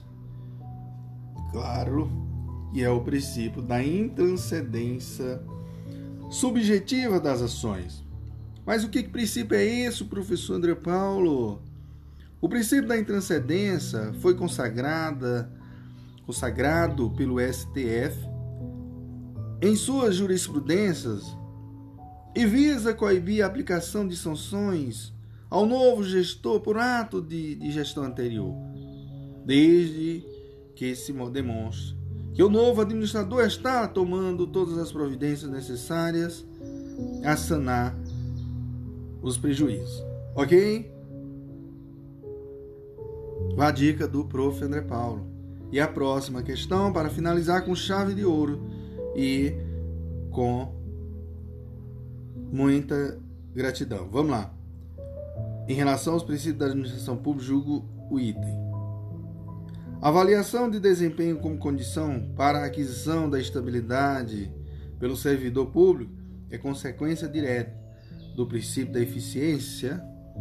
E aí, senhores? Certíssimo, senhor, certíssimo essa questão.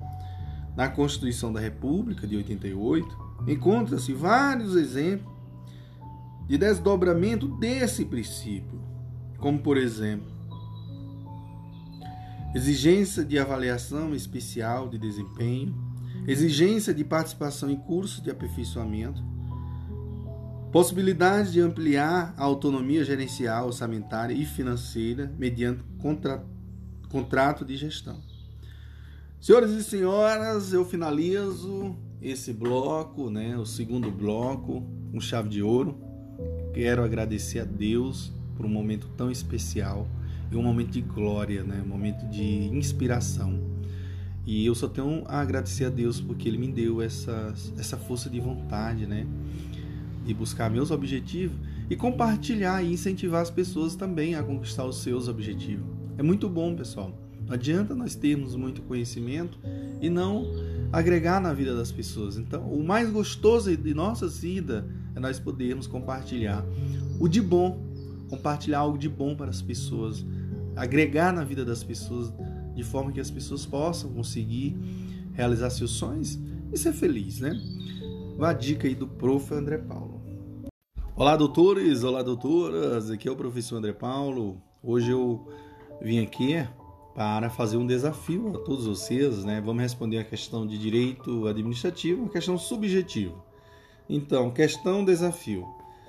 É, senhores, aqui é uma perguntazinha super interessante e nós iremos responder. No máximo, aqui eu quero cinco linhas, ok?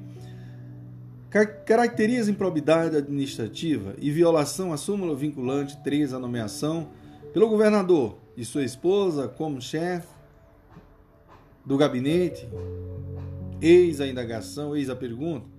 Aí aqui eu quero que você aponte a regra e possíveis exceções também, ok? Bom, primeiro, não caracteriza improbidade. Isso por quê, senhores e senhoras? Porque os cargos mencionados são todos políticos e, portanto, de confiança. Também não viola a súmula vinculante 13, desde que haja razoabilidade entre a qualificação técnica exigida para o cargo, bem como a idoneidade do parente nomeado. Ok? Bom, cargos políticos afastam a súmula vinculante 13. Improbidade.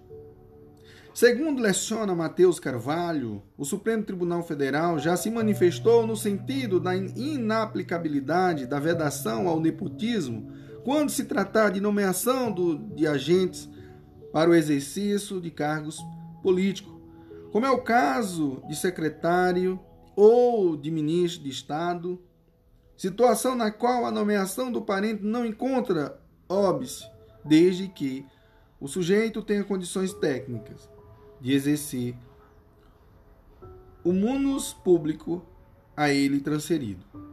Ok, senhores? Carvalho também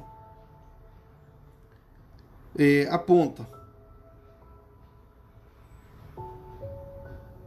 Além disso,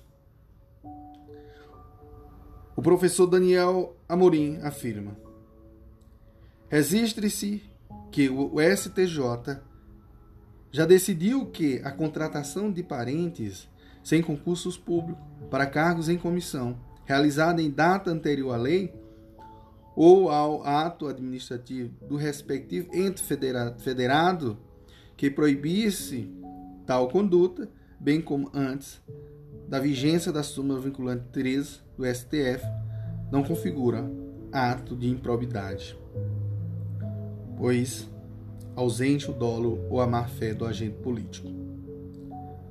Meus queridos e queridas, precisa ter qualificação técnica e idoneidade, viu, senhores? Em regra, a proibição da súmula vinculante 3 não se aplica para cargos públicos de natureza política, como, por exemplo, secretário municipal.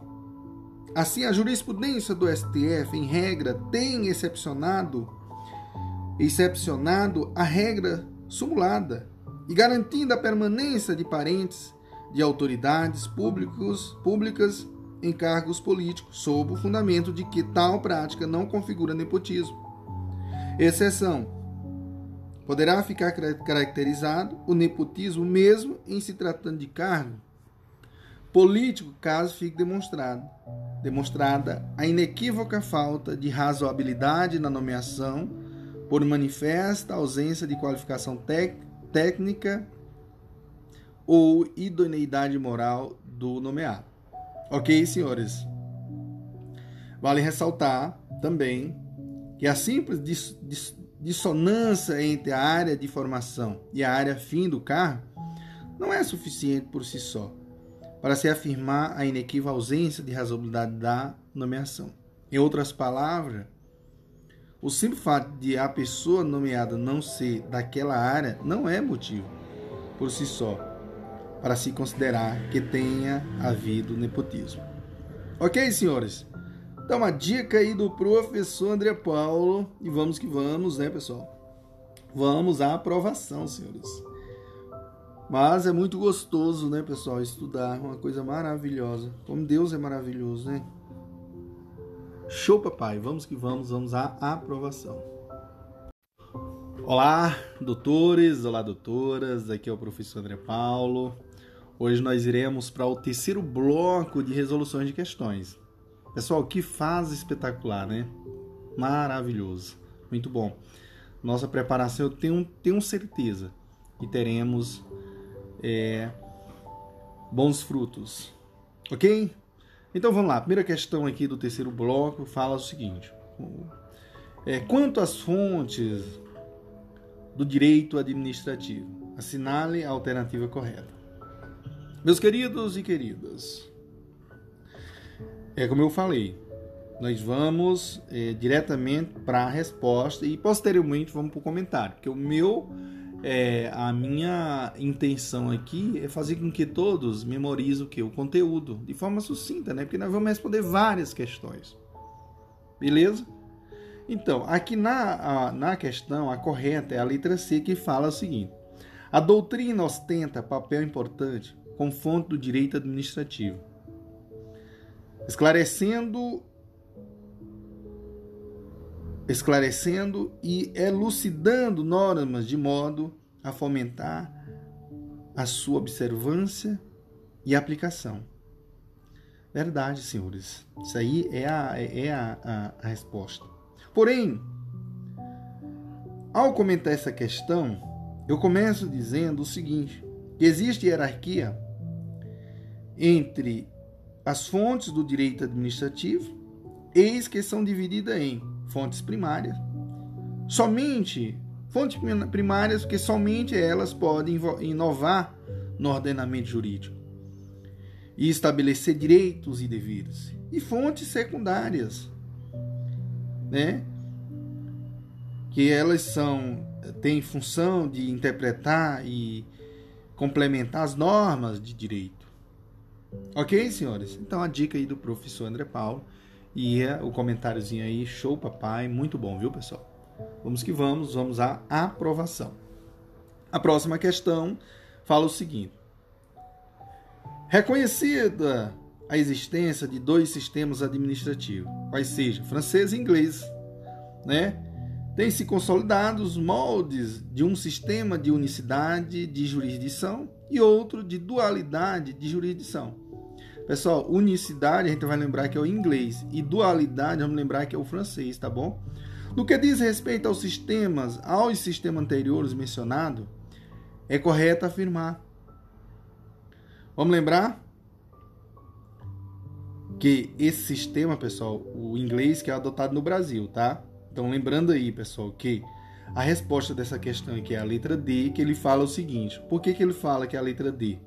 Porque ele fala o seguinte: ó, pelo sistema de unicidade de jurisdição, todas as questões, inclusive de cunho administrativo, pode ser apreciado pelo judiciário, o que não impede que a própria administração pública solucione determinadas questões de natureza administrativa. E isso é a resposta da questão. Porém, vamos comentar aqui eh, as outras, mas nós vamos fazer o comentário geral, beleza? Começando e partindo é do que é visto no Brasil. O Brasil adota a jurisdição UNA, Sistema de Jurisdição Inglesa, não é verdade? Exercício da jurisdição, nesse caso, é reservado ao Poder Judiciário, a quem cabe, com exclusividade, aplicar o direito ao caso concreto, com definitividade, com aptidão de formação de coisa julgada material. Diante da garantia do amplo acesso ao judiciário, não se pode exigir, em regra, o esgotamento da via administrativa para que aquele poder analise e controle a atuação administrativa. Porém, senhores, lembre-se que há exceções. Quais são as exceções, professor André Paulo? A primeira exceção está relacionada à justiça desportiva. E está preconizada onde? No artigo 200 e 17, parágrafo 1 da Constituição Federal de 88. Pessoal, isso, essas exceções quer dizer o seguinte, ó, que primeiro para entrar, nesse caso aqui, para entrar por via judicial, primeiro tem que esgotar toda a esfera administrativa, tá? Então são as exceções. Outra exceção, o ato ou omissão administrativa que contraria súmula vinculante para sua submissão ao STF por meio da reclamação. Qual artigo? Artigo 7, parágrafo 1 da Lei Federal número 11.417/2006. Outra exceção é o habeas data, que conforme entendimento do Supremo pressupõe o indeferimento ou a omissão administrativa em atender pedido de informações pessoais. E a outra exceção é o mandado de segurança, tá? Mas nesse caso, pessoal, o mandado de segurança não é cabível nesse caso, ó, não é cabível quando for cabível também recurso administrativo com efeito suspensivo. Então essa daí é são as exceções. OK? Próxima questão fala o seguinte: a administração pública tem sentido subjetivo. Ou melhor, a administração pública em sentido subjetivo encerra. Pessoal, lembre-se que subjetivo, vamos lembrar que é o conjunto de agentes, órgãos e pessoas jurídicas que executa as funções administrativas estatais. Lembraram? Então, decore esse conceito porque a administração pública possui dois sentidos, quais sejam sentido subjetivo, também chamado de formal orgânico, que é o conjunto de pessoas jurídicas, órgãos, agentes públicos que exercem função administrativa, ou seja, quem exerce tal função. Sentido, nós vamos ter o sentido objetivo, que também é chamado de material ou funcional, que é a atividade administrativa em si, ou o conjunto de atividades que costumam ser consideradas próprias da função administrativa ou seja, o que é realizado. Ok, senhores? E vá a dica aí do prof. André Paulo. E a próxima questão, é uma questãozinha aqui que fala também de certo ou errado, pessoal. E assim, galera, eu confesso para ti, essas questões assim, é uma revisão de todo o nosso conteúdo, viu? Muito bom mesmo. Próxima questão, o que, que diz a próxima questão? É, fala o seguinte: com relação à origem e às fontes do direito administrativo, aos sistemas administrativo e à administração pública em geral, julgo item que se segue. Então vamos lá. De acordo com o critério teleológico, o direito administrativo é um conjunto de normas que rege as relações entre a administração e os administrados. Pessoal, teleológico, o que, que vocês me dizem? É errado, né, pessoal? É errado, porque o critério teleológico também chamado de finalista, finalista, aponta que o direito administrativo é um conjunto harmônico de princípios que disciplina a atividade do Estado para o alcance dos seus fins, ok? Já o critério das relações jurídicas afirma que o direito administrativo é responsável pelo relacionamento da administração pública com os administrados, bem como disciplinar as relações entre as diversas pessoas e órgãos do próprio Estado. Ok, senhores? Vá a dica aí do professor André Paulo. Ok? É, senhores, para finalizar com chave de ouro aqui nesse terceiro bloco, nós iremos responder a quinta questão, ou seja, vamos responder mais outra questão?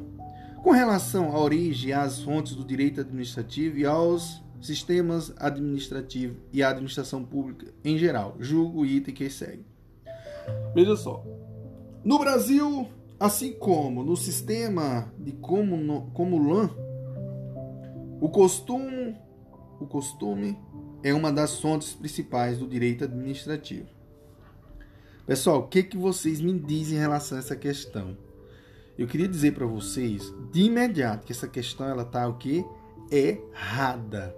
Por que, que ela está errada, pessoal? Vamos analisar por que, que ela está errada? Tá bom? Vamos só analisar aqui, ó. Veja só, senhores. É...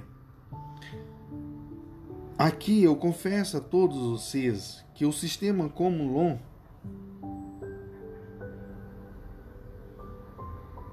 Comulan, né? Eu não consigo chamar esse nome bem, mas assim, o que vale é a intenção. Vocês do, da área jurídica aí, todo mundo sabe. Talvez sabe até mais do que eu, né? Pronunciar. Mas assim, eu, eu não me importo. Porque assim, meu objetivo é, é, agregar na vida das pessoas. Quem quiser me corrigir, que corrija. Tá bom? Então, esse sistema, pessoal, eu vou dar aqui o exemplo. A exemplo do que se ocorre no direito inglês, principalmente, o costume constitui importante fonte do direito em geral. Tá bom? Não é o que ocorre no direito administrativo brasileiro. Talvez por isso mesmo nem todos os autores incluam o costume entre as fontes do direito. e muito menos do direito administrativo. Beleza? Então veja só aí o que, que ele diz aí, viu pessoal? Cuidado aí que no Brasil nem tanto, viu? Fonte principal, né? Tá errado. Ok? Então a dica aí do professor André Paulo, vamos, vamos, vamos à aprovação. Show, papai! Olá, doutores, olá, doutoras, aqui é o professor André Paulo. Hoje nós iremos ao quarto bloco, né, de resoluções de questões comentado. E nesse quarto bloco nós começamos ou começaremos falando sobre a origem e as fontes do direito administrativo. Então, aqui a questão diz o seguinte: com relação à origem às fontes do direito administrativo e aos sistemas administrativos e à administração pública em geral, julgo itens que seguem. Um dos aspectos da constitucionalização do direito administrativo se refere à elevação ao nível constitucional de matérias antes tratadas por legislação infraconstitucional. Meus queridos e queridas, tá certo. Tá certíssimo. Vamos ao comentário, porque a constitucionalização do direito administrativo pode ser entendida em dois sentidos. Primeiro, a elevação a nível constitucional de matérias antes tratadas por legislação infraconstitucional. E segundo, a irradiação dos efeitos das normas constitucionais por todo o sistema jurídico. Ok? No primeiro sentido, a constitucionalização teve início já com a Constituição Federal de 1934, fortaleceu-se consideravelmente com a Constituição de 1988 e foi reforçada por meio de suas emendas. O segundo sentido de constitucionalização do direito administrativo produziu reflexos imensos sobre o princípio da legalidade, que resultou consideravelmente eh, ampliado, e a discricionariedade, que resultou consideravelmente reduzida. A constitucionalização de princípios e valores passou a orientar a atuação dos três poderes do Estado. Ok, senhores? Show, papai. Muito bom, muito bom. Essa questão aqui, show mesmo, viu, pessoal? próxima questão diz assim: assinala a alternativa correta acerca do conceito e fontes do direito administrativo. Então, senhores, essa questão também é uma questão boa de ser respondida, tá? E assim, veja que nós estamos revisando todo o conteúdo que no qual nós nós é, falamos, né? Então, Aqui, pessoal, nessa questão aqui, a resposta dela, que a gente vai direto para a resposta, é a letra D, tá? Letra D. Por que, que a gente vai direto para a resposta? Porque a nossa finalidade aqui não é perder tempo, tá? É responder as questões e revisar. E depois a gente tá ouvindo esses áudios, né? Para memorizar o conteúdo. Então, letra D. O que, que diz a letra D? O direito administrativo, dentre outros conceitos, pode ser definido como ramo do direito público que tem por objeto os órgãos, os agentes, pessoas jurídicas administrativas que integram a administração pública, a atividade jurídica não contenciosa que exerce e os bens de que se utiliza para a consecução dos seus fins de natureza pública. Ok? Tá? Então vamos ao comentário de acordo com é, alguns doutrinadores, como por exemplo Maria Silva Zanella de Piedo afirma que o direito administrativo é o ramo do direito público que tem por objeto os órgãos, agentes e pessoa jurídica administrativa que integra a administração pública. A atividade jurídica não contenciosa que exerce e os bens de que se utiliza para a consecução dos seus fins de natureza pública. Então, isso foi um conceito da, da, da Maria é, Silvia, né? De Zanella, de Piedo, que eles pegaram, tá igual. Então, é, pessoal, o negócio é nos, é, nos preparar mesmo, assim, todo dia nos é, policiar e, assim, disciplinar, disciplina, disciplina mesmo. A próxima questão diz: o direito administrativo é formado por muitos conceitos, princípios, elementos, fontes e poderes. As principais fontes formais do direito administrativo, segundo a doutrina majoritária, são, pessoal, as principais fontes Como eu falei, é uma questão muito boa para ser respondida também. Quais as principais fontes do direito é, administrativo, pessoal? Bom, senhores, as principais fontes é a Constituição, a lei, os atos normativos da administração pública. Tá certo? Então não esqueça desse detalhe. As principais fontes é a Constituição, a lei e os atos normativos da administração pública. Então a fonte formal tem relação com a produção do direito administrativo, que são quem são as fontes formal ou formais? Constituição, lei, tá? Aí jurisprudência com efeito vinculante, já a, a fonte material tem relação com a formação do direito, que é a jurisprudência, quando não há efeito vinculante, doutrina, costumes e princípios gerais. Ok? Então fica a dica aí do professor André Paulo. Lembre-se que a principal fonte do direito administrativo é a Constituição, lei, jurisprudência, mas com efeito é, é, é, é, vinculante. Tá bom? Enfim, Vamos lá, próxima questão diz: Uma vez que o direito administrativo brasileiro foi influenciado pelo direito estrangeiro, é correto afirmar que exprime a força do direito alemão no direito administrativo pátrio. Pessoal, aqui, o que, que ele quer nessa questão? Tá? O que, que ele quer nessa questão? É interessante, né? O que, que ele quer? uma vez que o direito administrativo brasileiro foi influenciado pelo direito estrangeiro. É correto afirmar que exprima a força do direito alemão no direito administrativo pátrio. Aqui é a letra D, viu, pessoal? A forma de aplicação dos princípios, do princípio da segurança jurídica, né? Lembre se aí. Vamos ao comentário? Porque assim, no direito alemão e também no direito espanhol e português, encontrou inspiração o tema dos conceitos jurídicos indeterminados e do princípio da razoabilidade, né? relacionados com a matéria de interpretação e discricionalidade administrativa. Foi no direito alemão que se buscou também inspiração para a aplicação do princípio da segurança jurídica, especialmente sob o aspecto subjetivo da proteção à confiança. Ainda os temas da constitucionalização dos princípios da centralidade da pessoa humana a serem analisados no item subsequente, né? Tiveram inspiração na Lei Fundamental de, de Bolo, em 1949, produzindo reflexos importantes sobre o princípio da legalidade, sobre a discricionalidade administrativa e sobre o controle judicial. Ok, senhores? Uma dica aí do professor André Paulo. E para finalizar com chave de ouro, nós iremos responder a última questão né, objetiva, que fala assim: as tarefas precípuas da administração pública inclui, pessoal, veja só aí, pessoal, inclui.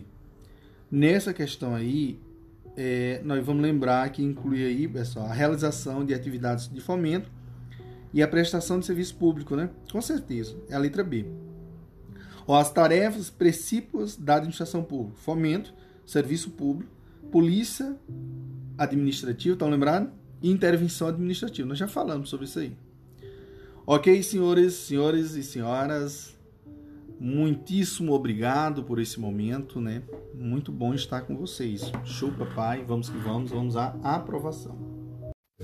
Olá, doutores, olá, doutoras. Aqui é o professor André Paulo. Hoje eu vou responder uma questão subjetiva, né, do nosso conteúdo. Então é outro desafio. E nessa questão, eis a indagação. Qual o sistema de jurisdição adotado no Brasil? E aí, senhores? Qual o sistema de jurisdição adotado no Brasil? Eis a indagação. A decisão em processo administrativo faz coisa julgada material? Eis a questão. Meus queridos e queridas, o Brasil adota o sistema de jurisdição UNA ou sistema inglês. Isso significa que as pessoas sempre podem se socorrer no judiciário para eventual solução de conflitos. Coexistem a jurisdição administrativa e a judicial, mas a primeira não faz coisa julgada material. O judiciário pode rever Viu, pessoal? O judiciário pode rever. Ok? Então, muito cuidado. Quando a gente fala, o judiciário pode rever o quê? O processo administrativo. Então, por isso que eu falei para vocês que é, a administração, por exemplo, o, uma decisão administrativa não faz coisa julgada material, porque o, o judiciário ele pode pode rever, né? Então, ou melhor, pode, -se, pode ser acionado, né? Você deve ter abordado necessariamente os seguintes itens em sua resposta. Ou melhor, nós iremos abordar. O Brasil adota a jurisdição una ou sistema inglês, beleza? A existência do processo administrativo decorre diretamente do princípio constitucional do devido processo legal, né? previsto no artigo 5 inciso 54 da Constituição Federal de 88, que diz assim: ninguém será privado da liberdade ou de seus bens, seu devido processo legal. Então, para que se evite a prática de atos arbitrários e tomados por sentimentos pessoais, faz-se necessário a instauração de um procedimento prévio que sirva de base e fundamento para as decisões administrativas dessa imposição, surge o processo administrativo.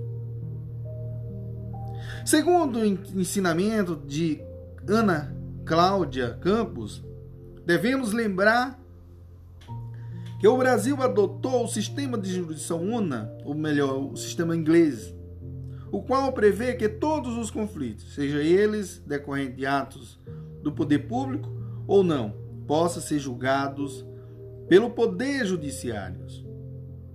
Certo? Então, senhores, a decisão em processo administrativo não faz coisa julgada material. Considerando a informação do critério anterior e conforme o processo, a professora Ana Cláudia, o julgamento administrativo não faz coisa julgada material, ou seja, ainda que se percorram todas as instâncias, a decisão não será definitiva, pois sempre poderá o interessado rediscutir a matéria no âmbito judicial. Não cansa lembrar que temos um dispositivo constitucional garantindo a inafastabilidade da tutela judicial. Vejamos. O artigo 5 né, inciso 35 da Constituição Federal, que diz assim: a lei não excluirá da apreciação do Poder Judiciário lesão ou ameaça a direito. Princípio da inafastabilidade da jurisdição. Então, a lei não excluirá da apreciação do Poder Judiciário lesão ou ameaça a direito. A direito. Aí eu falei, está relacionado ao princípio da inafastabilidade da jurisdição. Assim, a decisão prolatada em processo administrativo não faz coisa julgada material, ou seja, definitiva, podendo levar a parte insatisfeita a se socorrer no Poder Judiciário para uma possível alteração da, da, da situação. Na esfera federal, o processo administrativo é disciplinado pela Lei 9.784 de 1999, o qual será aplicado aplicada aos três poderes, legislação, executivo e judiciário, quando estes estiverem desempenhando a função administrativa. Vejamos, a lei estabelece normas básicas sobre o processo administrativo no âmbito da administração federal direta e indireta, visando em especial a proteção dos direitos dos administrados e ao melhor cumprimento dos fins da administração. Parágrafo 1 diz: os preceitos desta lei também se aplica aos órgãos dos poderes legislativo judiciário da União quando no desempenho de função administrativa. Eu falei para vocês aqui, pessoal, é, É, isso aqui é o que preconiza o artigo 1 dessa lei no qual eu falei, beleza? Então vamos que vamos, vamos à aprovação. Viva ao curso Jurídico e o professor André Paulo também, né? É isso, galera. Olá, amigos, olá, amigas. Aqui é o professor André Paulo. Hoje eu quero é, explanar para vocês alguma jurisprudência aqui, senhores, é, sobre a temática, né? Então, já terminamos de responder o bloco né, de, de resoluções de questões e, e também aquela questãozinha de desafio. E lembrando que na legislação complicada, aliás, complicada não, compilada, né, pessoal? Só fazendo aí uma correção. Compilada, né? É, nós temos o princípio da inafastabilidade de jurisdição. E nós vamos ter o embasamento legal no artigo 5 inciso é, 15. 15 não, inciso 35, aliás. Tá? Artigo 5 inciso 35. Esgotamento das instâncias administrativas, nós vamos ter também Constituição Federal de 88 e artigo 227, parágrafo 1 beleza? E daí, senhores, eu vou adentrar aqui em alguma jurisprudência sobre a temática. Que diz assim, ó, a jurisprudência aqui, ó, necessidade de esgotamento das instâncias. Então, via de regra, para que se possa levar o litígio ao judiciário, não é necessário o do esgotamento das instâncias administrativas. Contudo, essa regra possui algumas exceções. Tá? Aqui nós vamos ter o que é a justiça desportiva, o, judici o judiciário só admite ações desportivas pois se esgotarem as instâncias na justiça é, desportiva. Que apesar de ter o nome justiça, esta não esta não esta no âmbito administrativo. Outro, habeas data. Para caracterizar o interesse de agir do, no habeas data, é necessária a comprovação da negativa ou omissão da administração. E a próxima seria o ato ou omissão administrativa, que, contraria súmula vinculante, só pode ser objeto de reclamação depois de esgotada as vias administrativas. E também nós vamos ter o mandado de segurança. Não é cabível quando caiba recurso administrativo com efeito suspensivo. Beleza? Então vai a dica aí do prof. André Paulo.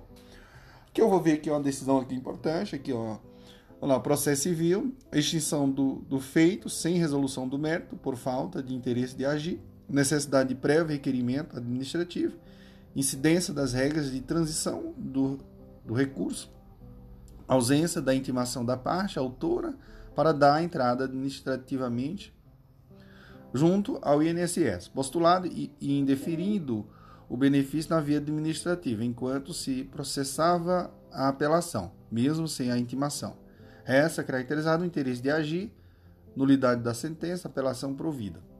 Beleza? Então, meus queridos, é isso. O que eu tenho para dizer a todos vocês. Agora nós iremos iniciar um novo capítulo, né? O capítulo 2, nós iremos abordar, senhores, é a parte, né, de de princípio, né? E assim, senhores, é, vamos aos poucos, né? Vamos devagarzinho e vamos dar seguimento a esse nosso projeto. Nosso projeto é agregar na vida do outro. Esse é o propósito do prof. André Paulo. Show, papai, vamos que vamos. Viva quem? O prof. André Paulo. Olá, amigos, olá, amigas. Aqui é o prof. André Paulo. Hoje nós iremos ao, é, ao capítulo 2. E aqui nós iremos dar início a esse bloco falando, ou melhor, explanando o regime jurídico administrativo. Então, é, definição mais específica eu posso, inicialmente, falar que cumpre esclarecer que existe o regime jurídico administrativo público e o regime jurídico administrativo. Apesar de parecerem semelhantes, as expressões guardam diferença que precisam ser expostas. A expressão regime jurídico da administração pública é utilizada para designar, em sentido amplo, os regimes de direito público e de direito privado a que pode submeter-se à administração pública.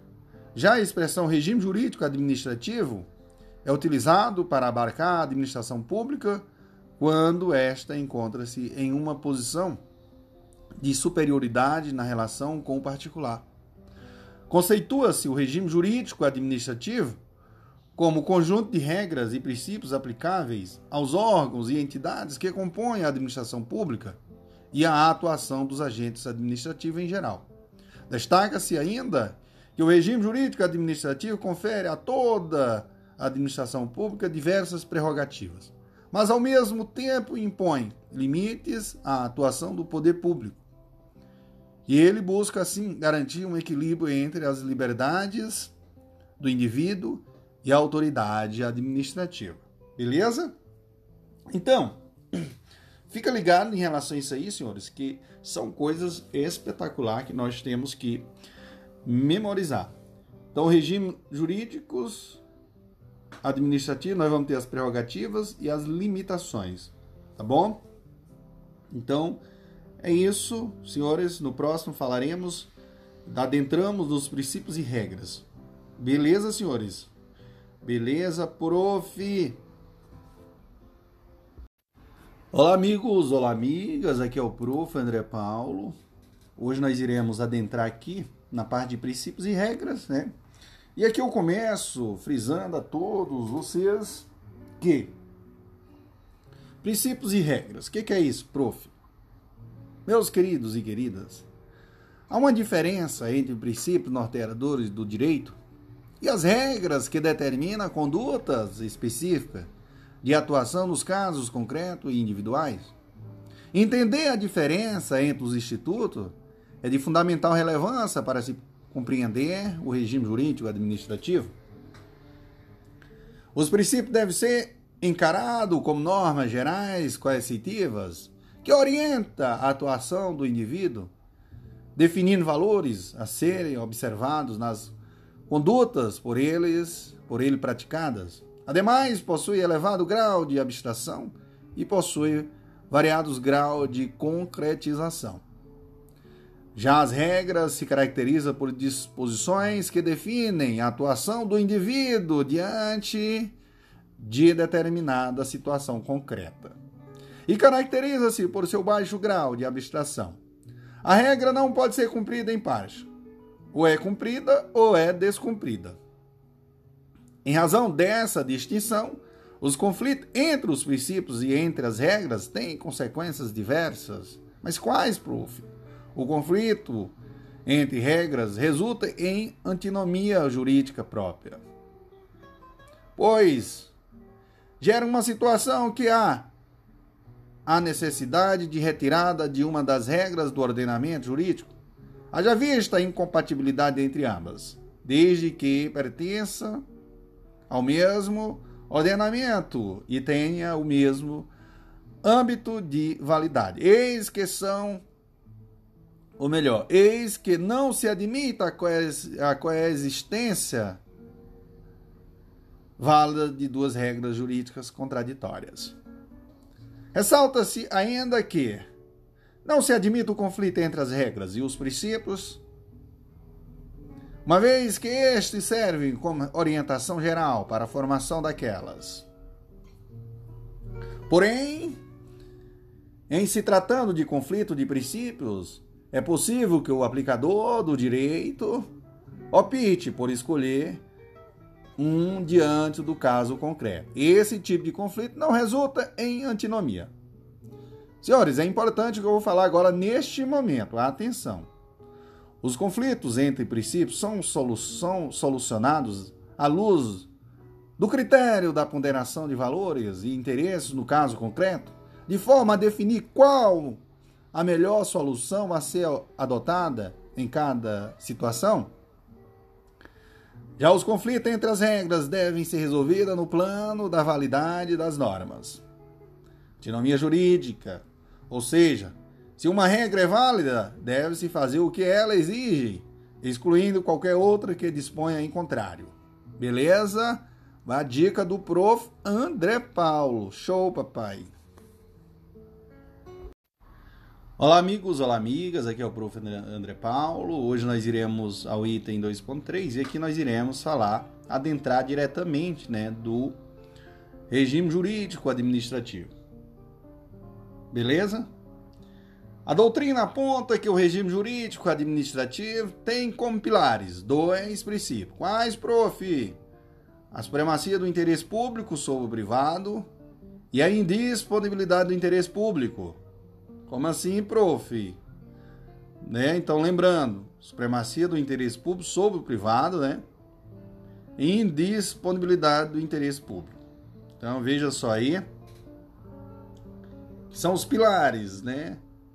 Que rege o regime jurídico administrativo. O princípio da supremacia do interesse público sobre o privado indica que o interesse público se sobrepõe ao particular, caso haja colisão entre os interesses. O privado deve ceder ao interesse público. Na teoria, a atuação do administrador não visa o interesse do indivíduo, mas do grupo social em que sua totalidade e, se assim não ocorrer, a conduta estatal sofrerá de desvio de finalidade, o que não está amparado pelo direito. Esse princípio fundamenta, fundamenta a existência de, das prerrogativas ou dos poderes especiais da administração pública, das quais decorre a denominada verticalidade nas relações administração particular. Beleza? Já o princípio da indisponibilidade do interesse público se constitui como uma limitação à atuação estatal. Isso porque impõe ao administrador a necessidade de tomar as providências cabíveis e necessárias ao atendimento do interesse público, não podendo, não cabendo transação a respeito, com vista a impedir privilégios e a arbitrariedade. Beleza? Beleza, prof. A indisponibilidade do interesse público significa que ao administrador não, per não pertencem os bens da administração, ou seja, ele não é titular do interesse público, portanto, não tem livre atuação, fazendo em verdade em nome de terceiros e em prol do interesse público. Diante disso, constata-se que o direito administrativo se desenvolveu baseado em duas ideias opostas, limitações e prerrogativas, para assegurar-se a autoridade da administração pública necessária à consecução de seus fins, sendo-lhes, ou melhor, seus fins, são-lhe otorgado prerrogativas e privilégios que lhe permitam assegurar a supremacia do interesse público sobre o privado. Ao mesmo tempo em que as prerrogativas colocam a administração em posição de supremacia perante o particular, sempre que o objetivo de atingir o benefício da coletividade, as restrições a que está sujeita limitam a sua atividade a determinados fins e princípios que, se não observado, implicam desvio de poder e consequente nulidade dos atos administrativos. A importância de tais princípios para a seara administrativa é tão destacada que Celso Antônio Bandeira de Melo intitula os referidos princípios de pedras de toque do direito administrativo. Ok, senhores? A dica do prof. André Paulo. Show, papai. Vamos que vamos, senhores. Vamos à vitória. Olá, amigos, olá, amigas. Aqui é o Prof. André Paulo. Hoje nós iremos é, explanar aqui os princípios, viu, senhores? Todos vocês, os princípios do direito administrativo. E aqui eu faço uma breve introdução, né, da desses princípios. Então, veja só, o item 2.4, princípio de direito administrativo, é, da supremacia do interesse público sobre o privado e da, ina, e da indisponibilidade do interesse público, anteriormente referido, decorre todos os demais princípios que orientam o direito administrativo. Então, é, os princípios que podem ser expressos ou implícitos determinam o alcance e o sentido do conjunto de regras que compõem um dado subsistema né, do ordenamento jurídico, balizando a interpretação e a própria produção normativa e aqui eu vou mostrar aqui como caiu na prova. É, de concurso aqui do Ministério Público, promotor de justiça Paraná. Então, os princípios da administração pública, explícita e implícita no, no Estado Democrático de Direito, importante instrumento normativo de controle judicial, jurisdicional dos atos administrativos. É isso aí mesmo.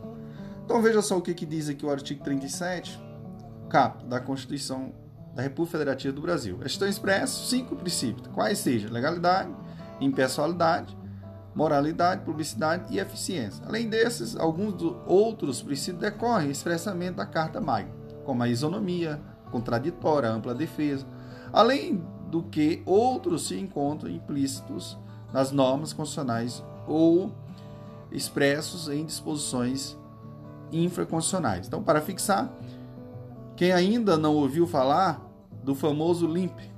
Belíssima pergunta, prof. Trata-se do processo mnemônimo para facilitar o aprendizado dos princípios explícitos da Constituição que regem a administração pública, legalidade, impessoalidade, moralidade, publicidade e eficiência. Beleza? Beleza, prof. Depois adentramos nos princípios, em cada princípio, e começaremos posteriormente, senhores, com o princípio da legalidade. Show, papai! Vamos que vamos ver o prof. André Paulo. Olá, amigos, olá, amigas. Aqui é o professor André Paulo. Hoje nós iremos falar do item 2.4.1, princípio da legalidade. E aqui, senhores, nós iremos adentrar é, neste princípio. Eu começo dizendo o seguinte: esse princípio ele assegura que o Estado deve obediência ao ordenamento jurídico. Trata-se de freio à atuação estatal arbitrária e irresponsável. Significa que toda e qualquer atividade administrativa deve ser autorizada por lei. Dessa forma, caso não haja previsão legal, está proibida a atuação do agente público e qualquer conduta praticada ao arrepio do texto legal será considerada ilegítima. Então não esqueça de toda e qualquer atividade administrativa deve ser autorizada por lei. Lembre disso aí. Aí eu digo, por isso que eu falo assim, dessa forma, caso não haja previsão legal, está proibida a atuação do agente público e qualquer conduta praticada arrepio, ao arrepio né, do texto legal será considerado ilegítimo. Então, o princípio da legalidade tem duas acepções. Quais, prof? Para os particulares, vi, vige a autonomia privada não sendo exigida a previsão legal como requisito para a atuação dos cidadãos, ou seja, aos particulares, tudo que não é, que não está proibido, será juridicamente permitido. É o chamado princípio da não contradição à lei. No âmbito público, conforme já mencionado, os agentes públicos só podem atuar diante de autorização legal é o chamado princípio da subordinação à lei. Faz-se necessário lembrar que a legalidade não exclui a atuação discricionária né, do agente público, tendo essa que ser levada em consideração quando faz análise da conveniência e da oportunidade em prol do interesse público. Com a administração não pode prever todos os casos onde atuará, deverá valer-se da discricionariedade para ascender a finalidade legal, devendo, todavia, a escolha se pautar em critérios que respeitem os princípios constitucionais como a proporcionalidade e a razoabilidade. Atenção. Atenção. A prática de atos discricionários é completamente o oposto dos atos arbitrários, os quais representa um abuso, haja vista serem praticados fora dos limites da lei. Portanto, só é legítima a atividade do administrador se estiver condizente com o dispositivo legal. Beleza? Outro sim, não se confunde a legalidade com o princípio da reserva legal, que determina a aplicação de determinada espécie normativa a uma atuação definitiva no texto constitucional. Assim sendo, algumas matérias devem ser tratadas por meio de lei complementar. por expressa determinação da Constituição da República, que não exige somente o respeito às leis, mas sim à espécie normativa definida em seus termos. Não obstante a exigência de lei ser, de lei ser a regra em determinadas situações, o texto constitucional excepcionalmente, aliás, excepcionaliza este princípio. Edição de medidas provisórias, estado de sítio e estado de defesa. Então,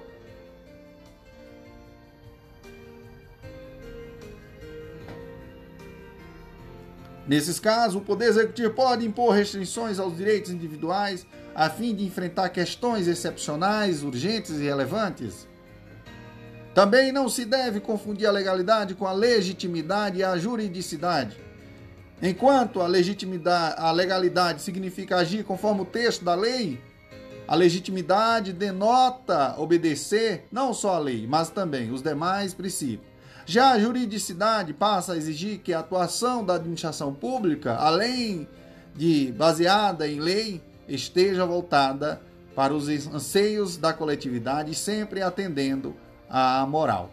Beleza? Beleza, prof. Show, papai. Vamos que vamos, viu, prof. André Paulo? No próximo falaremos do princípio da impessoalidade. Olá, amigos. Olá, amigas. Aqui é o prof. André Paulo. Hoje eu estou aqui, senhoras e senhoras, para falar né, do item 2.4.2, princípio da impessoalidade. E aqui, meus queridos e queridas, quando se fala-se no princípio da impessoalidade, eu confesso a todos vocês que o princípio da impessoalidade serve para garantir que a atuação da administração pública visa tão somente a satisfação do interesse público Assim, o administrador não pode atuar buscando atingir interesses próprios. Tampouco pode atuar visando prejudicar alguém, ou seja, para o Estado. É irrelevante conhecer quem será atingido por, pelo ato, pois sua atuação é impessoal. O agente fica proibido de priorizar qualquer inclinação ou interesse seu Beleza? Ou de outrem. Tal princípio deve ser analisado sob quatro perspectivas. Quais, prof? Dever de isonomia estabelece que os atos administrativos devem ser praticados ao interesse público, impedindo que a administração se beneficie ou prejudique pessoa específica. Dever de conformidade aos interesses públicos como é que isso funciona, prof? Se confunde com o princípio da finalidade, o qual impõe que o fim a ser buscado pelo administrador deve ser aquele prescrito pela lei. E o outro seria a vedação à promoção pessoal do agente. As realizações, as realizações governamentais não devem ser atribuídas ao agente ou autoridade que as pratica, estes são apenas meios de manifestação da vontade estatal. E o outro seria a imputabilidade. Como é que isso funciona, prof? A doutrina moderna acrescenta ainda, no entendimento tradicional, uma nova perspectiva do princípio da impessoalidade. Com efeito, a impessoalidade deve ser enxergada também sob a ótica do agente. Nesse sentido, deve-se considerar que ato não deve ser atribuído à pessoa do servidor público, e sim à administração, sendo o agente mero executor. Corresponde à teoria do órgão ou teoria da imputação volitiva. Meus senhores e senhoras, é importante destacar que, para prestigiar a impessoalidade, a indisponibilidade do interesse público e a moralidade, a nomeação de parentes ou cônjuges de autoridade pública é, é condita que vai de encontro a todos estes princípios e não encontra qualquer respaldo no ordenamento constitucional vigente. Trata-se de garantia, portanto, da vedação do nepotismo A matéria já era objeto de regulamento legal na Lei 8.112 de 1990, em seu artigo 117, parágrafo inciso 8. Porém, a matéria continuou sendo alvo de discussão doutrinária e a vedação ao nepotismo, ao nepotismo foi inserida inserida em resoluções do Conselho Nacional de Justiça e do Conselho Nacional do Ministério Público, as quais é da prática nas carreiras sujeitas à sua regulamentação. Veja como caiu na prova, senhores. É, um curso aqui do Ministério Público também, viu? promotoria, aliás. Tendo em vista precedente jurisprudencial, é, plenário do Supremo Tribunal Federal, inclusive conteúdo em vigor de enunciado de súmula vinculante do Supremo, da Suprema Corte Brasileira, considera as seguintes assertivas sobre a prática do nepotismo. Meus queridos e queridas, aqui nós vamos ter o item 1 que diz: é vedada ao nepotismo decorrente. É, a vedação, aliás, a vedação ao nepotismo decorre diretamente do artigo 37, capto da Constituição da República, em especial dos princípios da impessoalidade e da moralidade, os quais informam sobremaneira a conduta retilínea e ética a ser exigida da administração pública nacional. Beleza. Correto, senhores.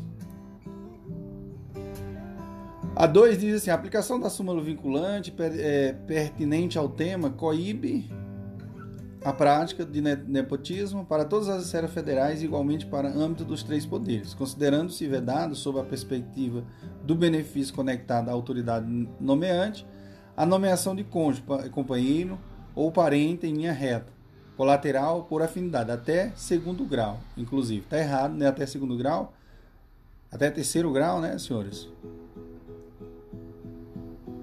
Beleza? Vamos lá. Depois a gente faz o comentário dessa daí. A proibição, o terceiro item, a proibição do nepotismo é, consubstanciada nos, nos, nos precedentes do Supremo Tribunal Federal, inclusive na súmula vinculante em apreço, deve levar em observância o assento constitucional dos cargos políticos, os quais não resultam em tese abrangida pela envergadura daquela redação, salvo modulações causuísticas é, demonstráveis para efeito de se verificar nepotismo cruzado ou fraude à investigação. Tá certo, viu, pessoal? Então vamos, vamos ver o que, que diz a, o item 1 e 3 é o correto. Então vamos ver o que, que diz a súmula vinculante. Então, apenas em 2018, 2018 não, 2008, o Supremo Tribunal Federal expediu a súmula vinculante número 13, que dispõe que a nomeação de cônjuge, companheiro e parente em linha reta, colateral ou por afinidade, até investida em cargo de direção, chefia e assessoramento para o exercício de cargo em comissão ou de confiança, ou ainda de função gratificante na administração pública direta e indireta em qualquer dos poderes do Estado, do Distrito Federal e dos municípios, compreendido o ajuste mediante designação e recíproca, viola a Constituição Federal. Então, o Supremo Tribunal Federal já se manifestou no sentido da inaplicabilidade da vedação ao nepotismo quando se tratar de nomeação de agentes para o exercício de cargos públicos, como é o caso de secretários ou de ministros de Estado. Situação na qual a nomeação no manus público a ele transferida por meio de nomeação. A nomeação de cônjuge de, de prefeito, a nomeação do cônjuge de prefeito para cargo de secretário municipal, por se tratar de cargo de natureza política, por si só, não caracteriza ato de improbidade administrativa. Beleza? Então, em regra, a proibição da súmula vinculante 13 número 13, não se aplica para cargos públicos de natureza política, como, por exemplo, secretário municipal.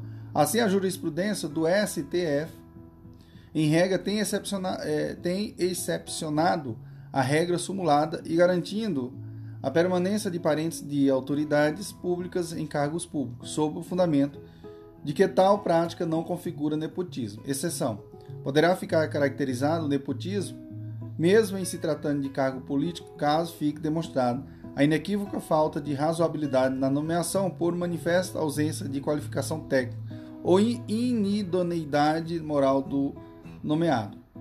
Beleza? Fica ligado. Como foi que caiu na prova? Veja só aqui, ó.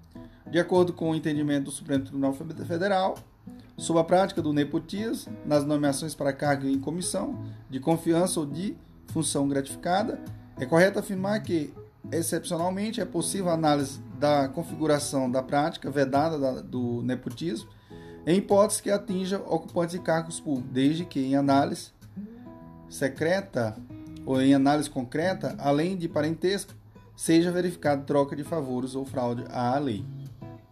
Beleza? Por fim, é importante mencionar que o Supremo Tribunal Federal, senhores, entretanto, o disposto no artigo 37 da Constituição Federal asseverou que o rigor do dispositivo constitucional que assegura o princípio da impessoalidade vincula a publicidade ao caráter educativo, informativo ou de orientação social é incompatível com a menção de nomes, símbolos e imagem. Aí atribuídos slogans que caracterizam promoção pessoal ou de servidores públicos.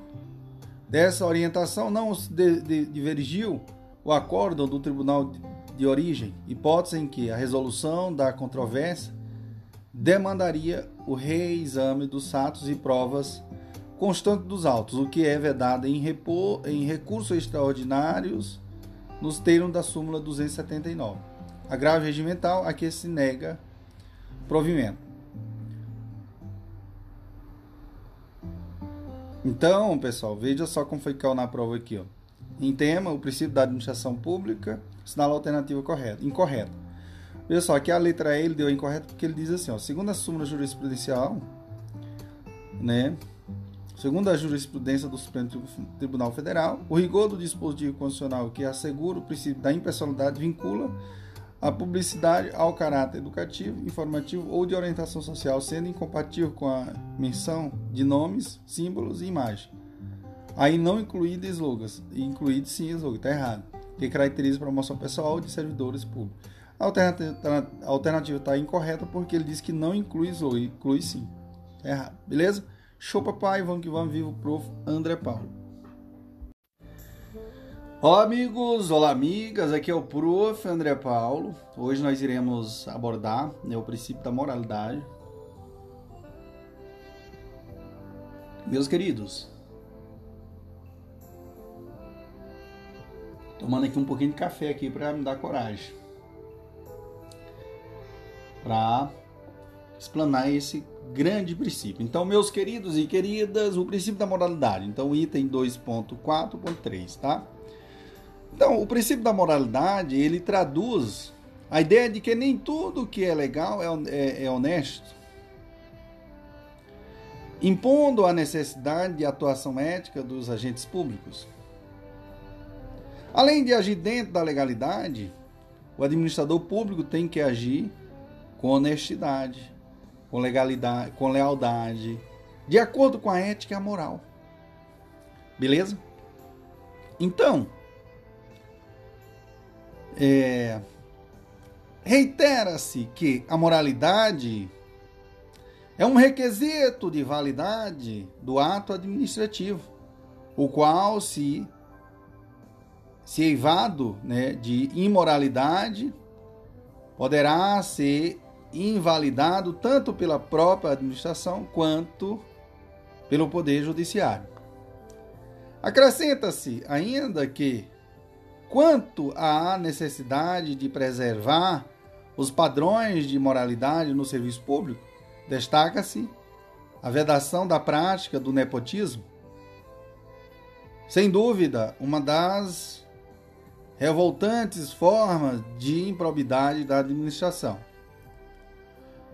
A demora excessiva e injustificada da administração para cumprir a obrigação que há pra, que a própria Constituição lhe impõe é omissão violadora do princípio da eficiência.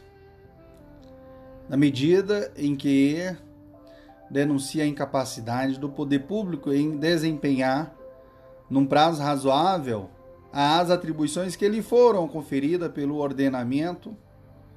Nesse sentido, o comando do artigo 5 inciso 78 da Constituição. Fere também a moralidade administrativa por colocar em xeque a legítima confiança que o cidadão comum deposita e deve depositar na administração.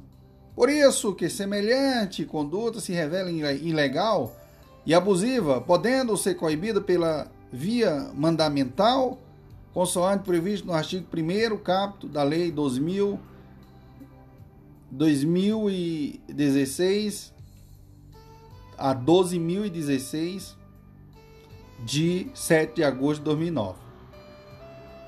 Por fim, observe como o respectivo princípio foi abordado recentemente na prova de promotor de justiça, senhores. Vamos lá. O direito de petição aos poderes públicos, assegurado pela Constituição Federal de 1988, impõe à administração o dever de apresentar tempestiva resposta. A demora excessiva e injustificada da administração para cumprir essa obrigação é omissão é omissão violadora do princípio da eficiência, segundo o STJ, por colocar em xeque a legítima confiança que o cidadão comum deposita na atuação da administração pública, tal, tal mora atenta também contra o princípio da moralidade. Certo? Isso aí, senhores. Show, papai. Vamos que vamos, vivo prof. André Paulo. No próximo iremos falar do princípio da publicidade. Olá, amigos. Olá, amigas. Aqui é o prof. André Paulo. Hoje nós iremos ao princípio da publicidade. Ou melhor, o item 2.4.4, né? Princípio da publicidade. O que, que é isso, prof? Bom, o princípio da publicidade exprime a ideia de que a atuação da administração pública deve alcançar o máximo de transparência possível. Via de regra, todos os atos administrativos devem ser públicos. Porém, esse princípio não é absoluto e poderá ser restringido nas hipóteses de segurança da sociedade e do Estado, e quando a intimidade ou interesse social o exigirem. Mas atenção, senhores, somente a lei, em sentido formal, pode, pode instituir regras de sigilo desse princípio. Ressalta-se que a publicidade é uma forma é uma forma controle da administração pelos cidadãos. A sociedade só pode controlar os atos administrativos se estes forem publicados. Ademais, a doutrina também analisa a publicidade como requisito da eficácia e não de formação dos atos administrativos, definindo que, mesmo depois de expedidos regularmente, essas condutas não produzem efeitos em relação à sociedade antes da antes de garantia sua publicidade. É importante aqui, senhores, a publicidade é diferente da ó, a public, public, publicação é diferente da publicidade. A publicação se refere, em regra, à divulgação em órgãos oficiais e imprensa escrita, sendo apenas uma das formas possíveis de dar publicidade aos atos administrativos. Beleza? Cuidado, senhores. Caiu em prova. Motor de Justiça do Paraná. A publicidade se distingue da publicação dos atos administrativos sendo esta apenas um dos meios de concretização daqueles princípios.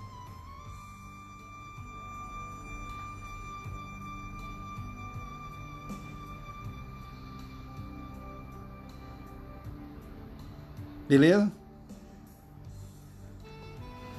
Corretíssimo, né, senhores?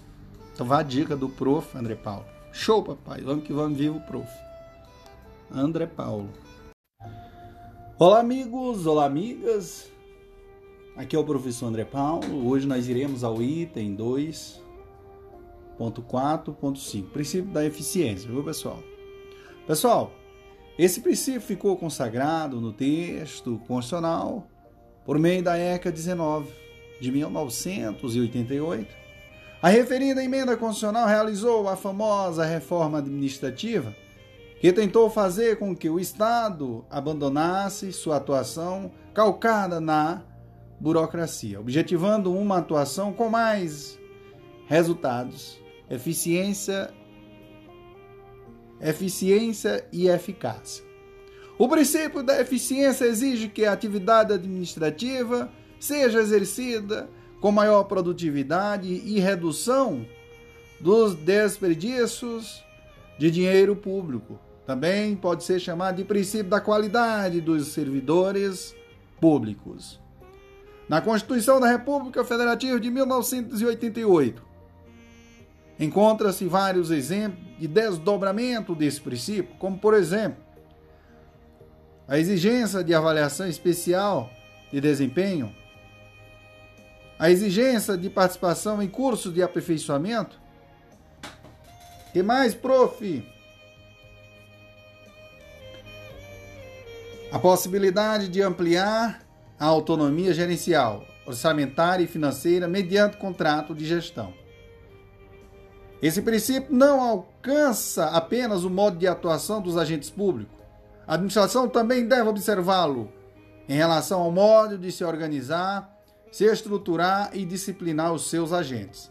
Também é, é importante destacar que a eficiência se distingue da eficácia e da atividade. Enquanto a eficiência é a relação custo-benefício, a eficácia diz respeito ao alcance da meta prevista e a atividade compreendem e a, e a efetividade compreendem, compreende e a efetividade compreende os resultados alcançados. Então, senhores, eficácia, eficiência e efetividade, eles bom nós analisarmos.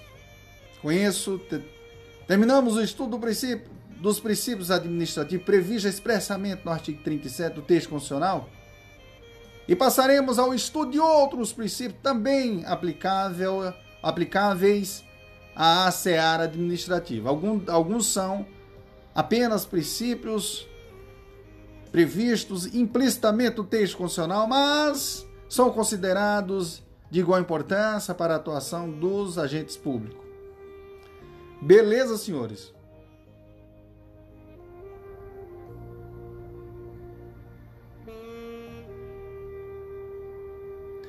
Quero só que vocês analisem o seguinte, ó. Eu falei aqui uma coisa muito interessante.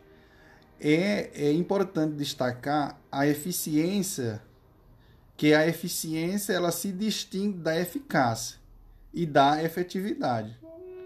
Enquanto a eficiência é a relação custo-benefício, a eficácia diz respeito o que, pessoal? Ao alcance da meta prevista. E a efetividade compreende os resultados alcançados. Cuidado, memorize isso aí. Efetividade compreende os resultados alcançados. Eficácia diz respeito ao alcance da meta prevista. E a eficiência é a relação custo-benefício. Então fica ligado aí, nobreza. Show, papai. Vamos que vamos. Viva quem? O grande, professor André Paulo. Olá, amigos. Olá, amigas. Aqui é o professor André Paulo. Hoje nós iremos ao princípio do contraditório e ampla defesa. Ou melhor, o item 2.4.6. Então, o princípio do contraditório e ampla defesa.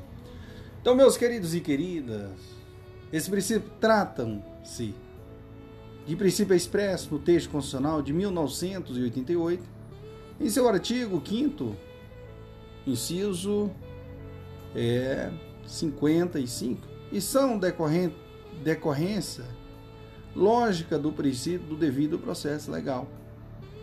Apesar de serem princípios bem amplos, o texto constitucional determina explicitamente a aplicação destes em sede de processos administrativos e o desrespeito a essas garantias, seja a nulidade do processo, e de todos os atos administrativos dele decorrente. Princípio do contraditório é, em síntese, o direito conferido ao particular de saber o que acontece no processo administrativo ou judicial do seu interesse. Já a ampla defesa é o direito de se manifestar na relação processual.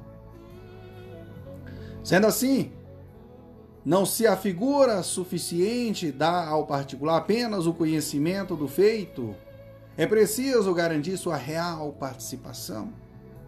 No contexto administrativo, a ampla defesa merece destaque em alguns aspectos. Vejamos, senhores, quais, prof?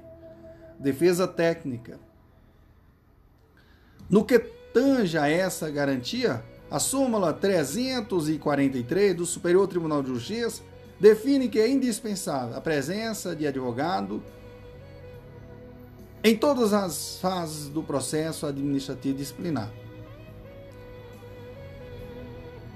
Porém, a súmula vinculante número 5 do STF determina que a falta de defesa técnica por advogado no processo administrativo disciplinar não ofende a Constituição.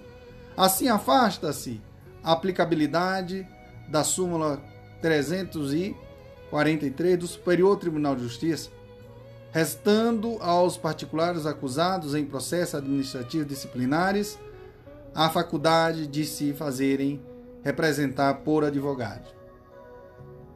Beleza, prof? Beleza. Defesa técnica é outro, senhores. Outro aspecto importante da ampla defesa. Via de regra, é necessário que o particular possa se manifestar antes de ser proferida decisão administrativa. Todavia, em situações emergenciais nas quais o interesse público esteja em perigo, admite-se que a atuação administrativa anteceda a manifestação do particular. Tais situações são denominadas de contraditório diferidos e, e, e admitidas em decorrência da supremacia do interesse público sobre o privado. Beleza? Beleza, prof.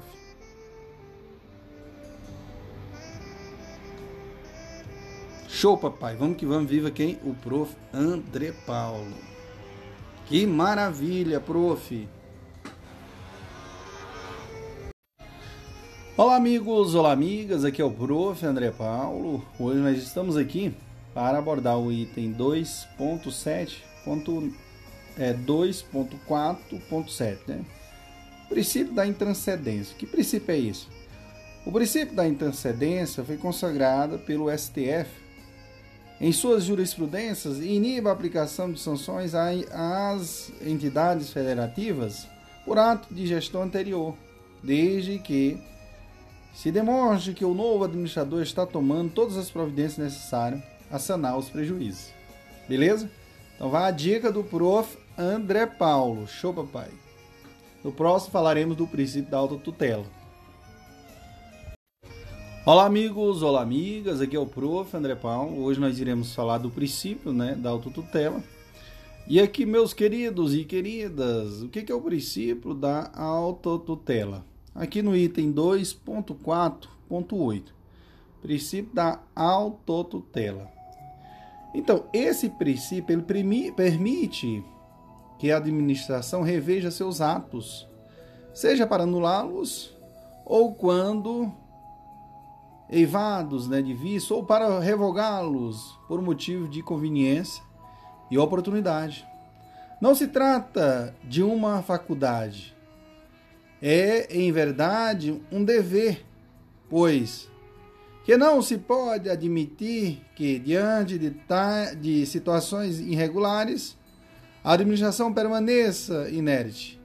Esse poder da administração está consagrado em duas súmulas do STF, súmula 446, não, súmula 346, aliás, e 473. Porém, tal princípio não é absoluto, eis que em alguns casos deve-se prestigiar a segurança jurídica e a fé e a boa fé. Por isso mesmo, a Lei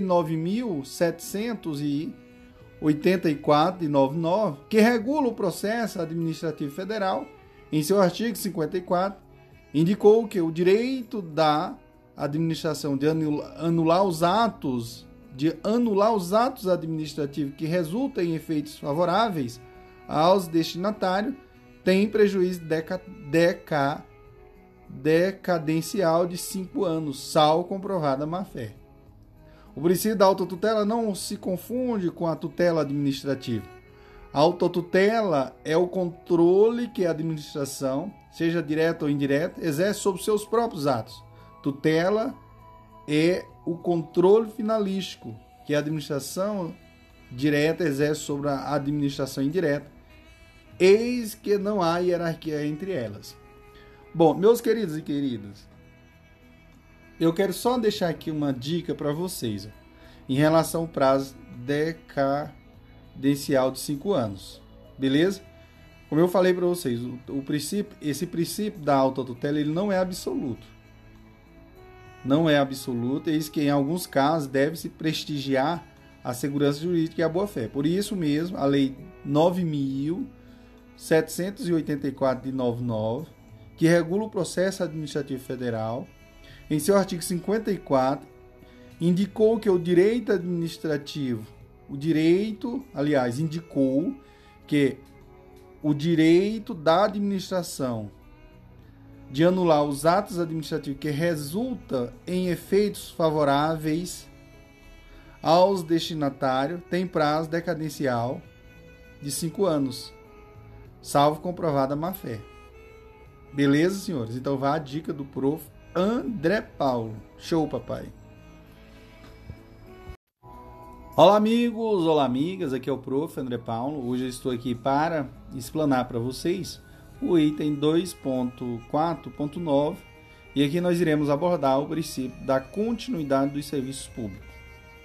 Bom, é, esse princípio, senhores, baseia-se na ideia de que a prestação da atividade administrativa deve ser ininterrupta, eis que muitas necessidades da sociedade são inevitáveis. Tal princípio está expresso no artigo 6 parágrafo 1 da Lei 8.987 né, de 95, como necessário para que o serviço público seja considerado adequado Vale ressaltar que o princípio da continuidade está intimamente ligado ao princípio da eficácia. Haja vista tratar-se de garantia de busca por resultados positivos. É, deste princípio decorre questionamentos relevantes para a prova de concurso. São eles quais, prof? É possível que o serviço público entre em greve? Belíssima pergunta, prof. Questionamento surge a partir da ideia de que a greve do servidor poderia interromper a execução dos serviços públicos, contrariando o princípio da continuidade. Inicialmente, cumpre apontar que os servidores militares não têm direito de greve, por expressa vedação constitucional. Já os servidores civis têm direito à greve, porém, ao tratar dos servidores civis, servidores públicos civis, em seu artigo 37, inciso 7 da Constituição de 88, definiu o direito de greve a esses agentes nos termos e condições estabelecidas em lei específica. Sobre o tema, o Supremo Tribunal Federal já pacificou o entendimento de que o direito de greve é norma de eficácia limitada. E diante da ausência de lei específica a tratar da matéria, será utilizada a Lei Geral de Greve. Lei 7.783 de 89. É possível interromper, senhores, veja só, é possível interromper a prestação de um serviço por inadimplemento do usuário? E aí? Belíssima pergunta, prof. A Lei 8.987. 8.987 de 95 em seu artigo 6, parágrafo 3, estabelece que não se caracteriza como descontinuidade do serviço a sua interrupção em situação de emergência ou após prévio aviso, quando for motivada por razões de ordem técnica ou de segurança das instalações ou por inadimplemento do usuário, considerando o interesse da coletividade. Apesar de a interrupção por inadimplemento do usuário sem matéria paralisar é, matérias de divergência, de divergente, de matéria divergente na doutrina nacional, é majoritário o posicionamento de que será ilegal a paralisação de determinado serviço público por inadimplemento do usuário, caso enseje a interrupção de um serviço essencial à coletividade. Beleza? A dica do prof. Outra situação, senhores, e outra indagação. O Instituto da, da Exceção de Contrato não cumprido pode ser aplicada em contratos administrativos? Belíssima pergunta, prof. Exception num adplente contratio. É o direito do é o direito de suspender a execução do contrato em face do inadimplemento da outra parte, conforme disposição do artigo 78, parágrafo inciso 15 da Lei 8.666-93, o particular tem direito de invocar a exceção do contrato não cumprido, desde que a administração seja inadimplente por mais de 90 dias em relação aos seus pagamentos. Beleza, senhores? Show, papai. É isso aí. Vamos, vamos viva quem? O grande professor André Paulo. Olá, amigos, olá, amigas. Aqui é o prof. André Paulo. Hoje nós iremos ao item 2.4.10, né? Iremos falar do princípio da segurança jurídica. O que, que é isso, prof? Então, trata-se de princípio considerado um dos pilares do Estado Democrático de Direito. Ele visa inibir comportamentos contraditórios por parte da administração. O referido princípio está consagrado no artigo segundo capto da Lei 9.784 de 99, a qual regula o processo administrativo. O grosso modo, ou melhor, a grosso modo, pode-se afirmar que, se houver mudança de interpretação por parte da administração das normas legais, tais mudanças não podem ser aplicadas retroativamente pois isso afrontaria o princípio da segurança jurídica.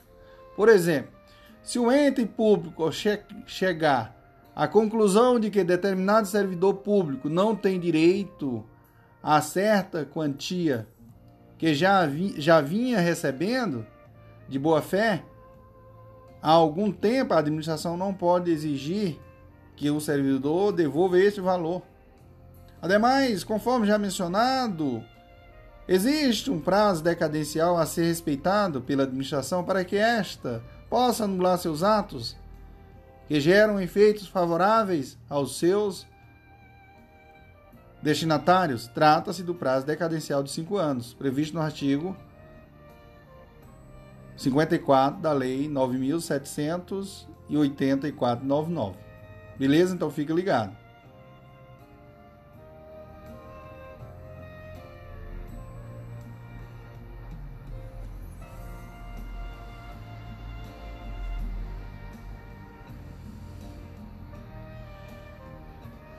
Show, papai. Vamos que vamos, viu, prof. André Paulo. Olá, amigos. Olá, amigas. Aqui é o prof. André Paulo. Hoje nós iremos ao item 2.4, né? Ponto 11. E aqui nós iremos frisar o princípio da proteção à confiança. Princípio da proteção à confiança. O que, que é isso? O princípio da proteção à confiança é, tem sido entendido como um desdobramento do princípio da segurança jurídica, correspondendo ao aspecto subjetivo da segurança jurídica. Em linhas gerais, defende-se por meio desse princípio que aos de que atos considerados ilegais possam ser mantidos em nome de uma legítima expectativa criada por parte do administrador. O referido princípio leva em conta a boa-fé do cidadão, que acredita e espera que os atos praticados pelo poder público sejam lícitos e respeitados pela própria administração. Beleza? Beleza, prof? Show, papai. Vamos que vamos, vivo, prof. André Paulo. Olá, amigos, olá, amigas. Aqui é o prof. André Paulo. Hoje nós iremos ao princípio da razoabilidade e o princípio da proporcionalidade. Aqui nós iremos pegar aqui, senhores, o item 2.4.12, tá? E aqui eu fiz a todos vocês que o princípio da razoabilidade ele se destina a aferir a compatibilidade entre os meios empregados e os fins visados. Já a proporcionalidade se destina a conter o excesso de poder, espera-se isso uma atuação proporcional do agente público, ou seja, um equilíbrio entre os motivos que deram ensejo à prática do ato e à consequência jurídica da conduta. Para que a conduta estatal observe o princípio da proporcionalidade, deve apresentar três fundamentos. Quais, prof? Adequação. O meio empregado na atuação deve ser compatível com a finalidade. Necessidade. A conduta deve ser necessária, não havendo outro meio que cause menos prejuízo para alcançar a finalidade. Proporcionalidade em sentido estrito. As vantagens a serem obtidas devem superar as desvantagens. Beleza, senhores? Então, é, não esqueça que o princípio da proporcionalidade deve apresentar essas três, apresentar três fundamentos, que é adequação, necessidade e proporcionalidade, no qual já abordei a todos vocês. É isso aí, meus queridos. Show, papai. Vamos que vamos. Viva quem? O grande professor André Paulo. Olá, amigos. Olá, amigas. Aqui é o professor André Paulo. Hoje nós iremos ao item 2.5. E aqui nós iremos falar sobre os reflexos da lei de introdução do direito brasileiro sobre o direito administrativo. E eu começo dizendo o seguinte, que a lei de introdução às normas do direito brasileiro, também conhecida como LINDB, decreto, né, lei número 4657 de 42, foi alterada pela lei 3655 de 2018. Na oportunidade inseriu-se os dispositivos inseriu-se dispositivo que muito interessam ao direito administrativo. As alterações trouxeram algumas inovações, mas na, mas na maior parte serviram para reforçar a exigência de determinados princípios já previstos no ordenamento jurídico pátrio, em especial os da segurança jurídica e motivação, proporcionalidade e interesse público. A preocupação com a segurança jurídica retratada pela LINDB está nos artigos 23 e 24. Tal princípio é protegido, tal princípio é protegido. Aspecto objetivo diz respeito à, à estabilidade das relações jurídicas e subjetivo, que protege a confiança legítima dos administrados. O princípio da motivação é reforçado pelo artigo 20, 21 e 22 da LINDB. 20, 21 e 22 da LINDB. Os dois primeiros artigos indicam a necessidade de as decisões nas esferas administrativas, controladoras e judiciais mencionarem expressamente as consequências jurídicas e administrativas delas decorrentes. O artigo 22 exige a motivação adequada que demonstre que na interpretação das normas sobre gestão pública foram consideradas as dificuldades reais do gestor e as exigências de políticas públicas a seu cargo, sem prejuízo dos direitos dos administrados. O princípio da proporcionalidade, que é contemplado em vários artigos, no sentido de que seja demonstrada a necessidade e adequação da medida imposta ou da invalidação decretada, inclusive em função de possíveis alternativas e também em relação à aplicação de sanções. Então não esqueça disso que o princípio da proporcionalidade é contemplado em vários artigos, no sentido de que seja demonstrada a necessidade e adequação de medidas impostas ou de invalidação decretada, inclusive em função de possíveis alternativas e também em relação à aplicação de sanções. Atenção, senhores, atenção.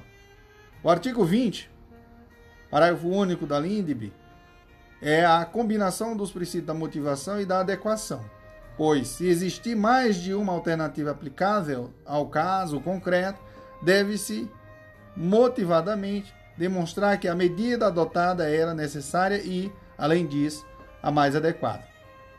Merece também destaque a norma sobre a responsabilização dos agentes públicos pelas decisões ou opiniões técnicas que emitirem, que emitirem segundo o artigo 28 da Lei de Introdução do Direito Brasileiro. O agente só poderá ser pessoalmente responsabilizado se emitir a decisão com dolo ou erro grosseiro. A alteração legislativa favoreceu também um pouco importante. Pessoal, veja só aqui, ó.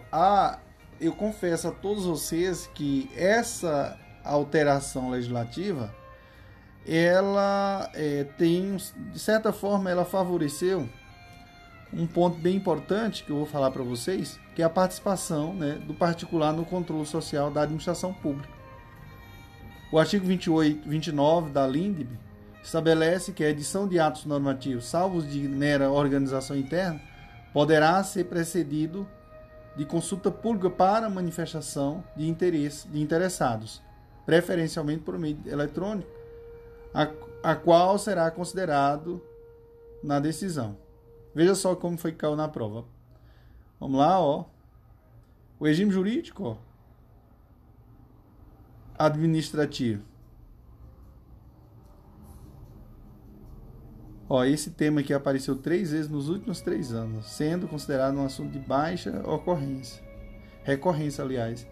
Ó, de toda, de toda forma, é interessante que o candidato saiba a base desse conteúdo para que não haja nenhuma surpresa. Então vamos lá à obra, vejamos. Viu, senhores? Já já vamos responder uma questãozinha aí para nós aprimorar. São 10 questões, beleza? Show, papai. Vamos que vamos. Viva quem? O grande professor André Paulo. Não, não tem outro. Só existe esse caba velho mesmo.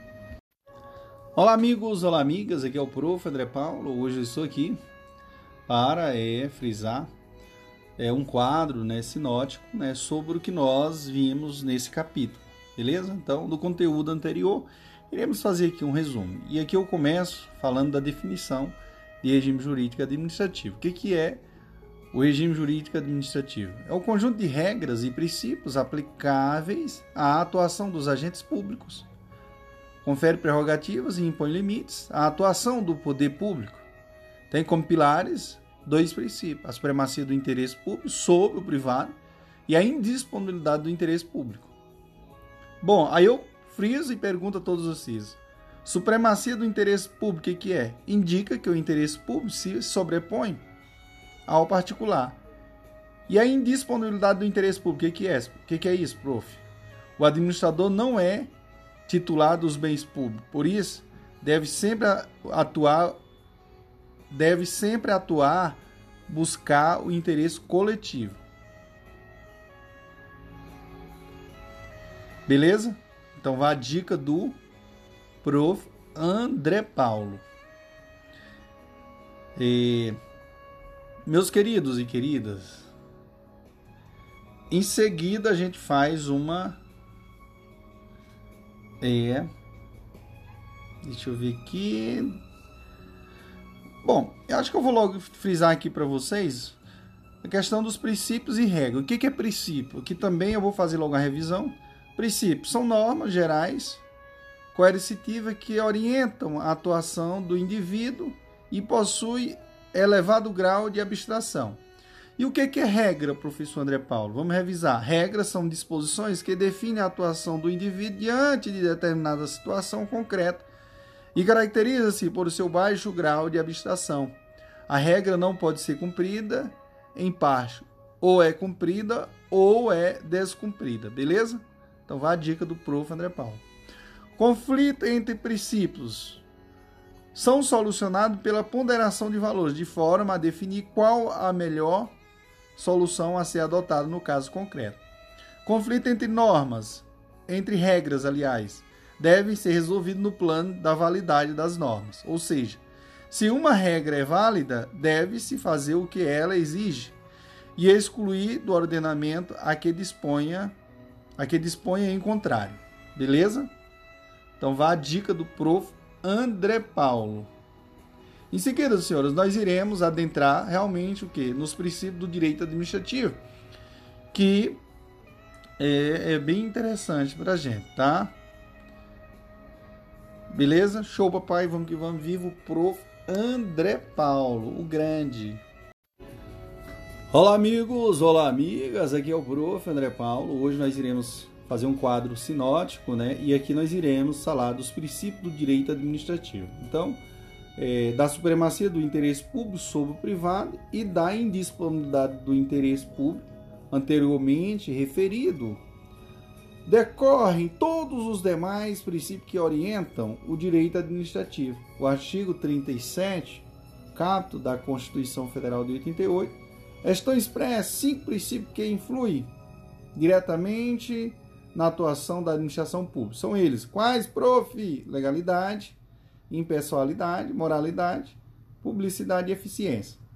O que é o princípio da. Começando pelo princípio da legalidade, vamos lembrar que toda atividade administrativa deve ser autorizada por lei. Dessa forma, caso não haja previsão legal, está proibida a atuação do agente público. Apesar da existência de lei ser a regra, em determinadas situações há exceções. A edição de medidas provisórias estado de sítio e estado de defesa. Então fica ligado aí, viu, senhores e senhoras. Princípio da impessoalidade. É, a impessoalidade serve para garantir que a atuação da administração pública visa tão somente a satisfação do interesse público. Deve ser analisado sob quatro aspectos. Quais, prof? Dever de isonomia impede que a administração se beneficie ou prejudique a pessoa específica dever de conformidade aos interesses públicos se funde, se, se confunde, na verdade, com o princípio da finalidade.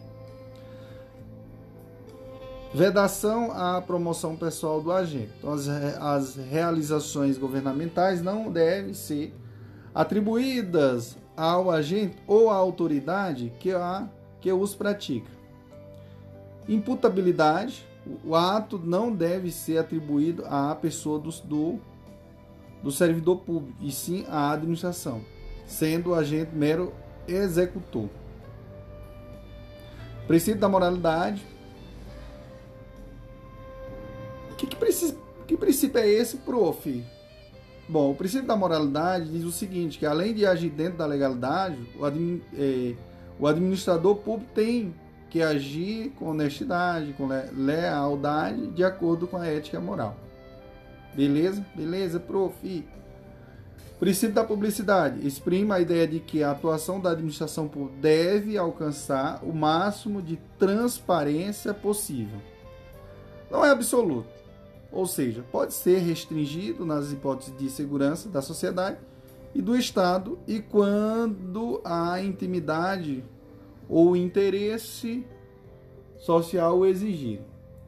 Lembrando que publicação é diferente de publicidade. A publicação, em regra, se refere à divulgação em órgãos oficiais e imprensas escritas, sendo assim apenas uma das formas possíveis de dar publicidade aos atos administrativos. E Princípio da eficiência exige que a atividade administrativa seja exercida com maior produtividade e redução dos gastos públicos. Princípio do contraditório e da ampla defesa. O princípio do contraditório é o direito conferido ao, ao particular de saber o que acontece no processo administrativo ou judicial do seu interesse. Já a ampla defesa é o, é o direito de se manifestar na relação processual. Princípio da intranscendência inibe, a punição do novo gestor por atos referentes à gestão anterior, desde que se demonstre que o novo administrador está tomando todas as providências com vista a sanar os prejuízos. Princípio da autotutela permite que a administração reveja seus atos, seja para anulá-los quando eivados de vício ou para revogá-los por motivo de conveniência e oportunidade. O princípio da continuidade do serviço público Pessoal, esse aqui é super interessante. É a exigência de que a atividade do Estado seja contínua, não podendo parar a prestação de serviço, como é o exemplo de serviço de fornecimento de água e energia elétrica à população em geral. Questionamentos decorrentes do princípio da continuidade. Greve de servidores.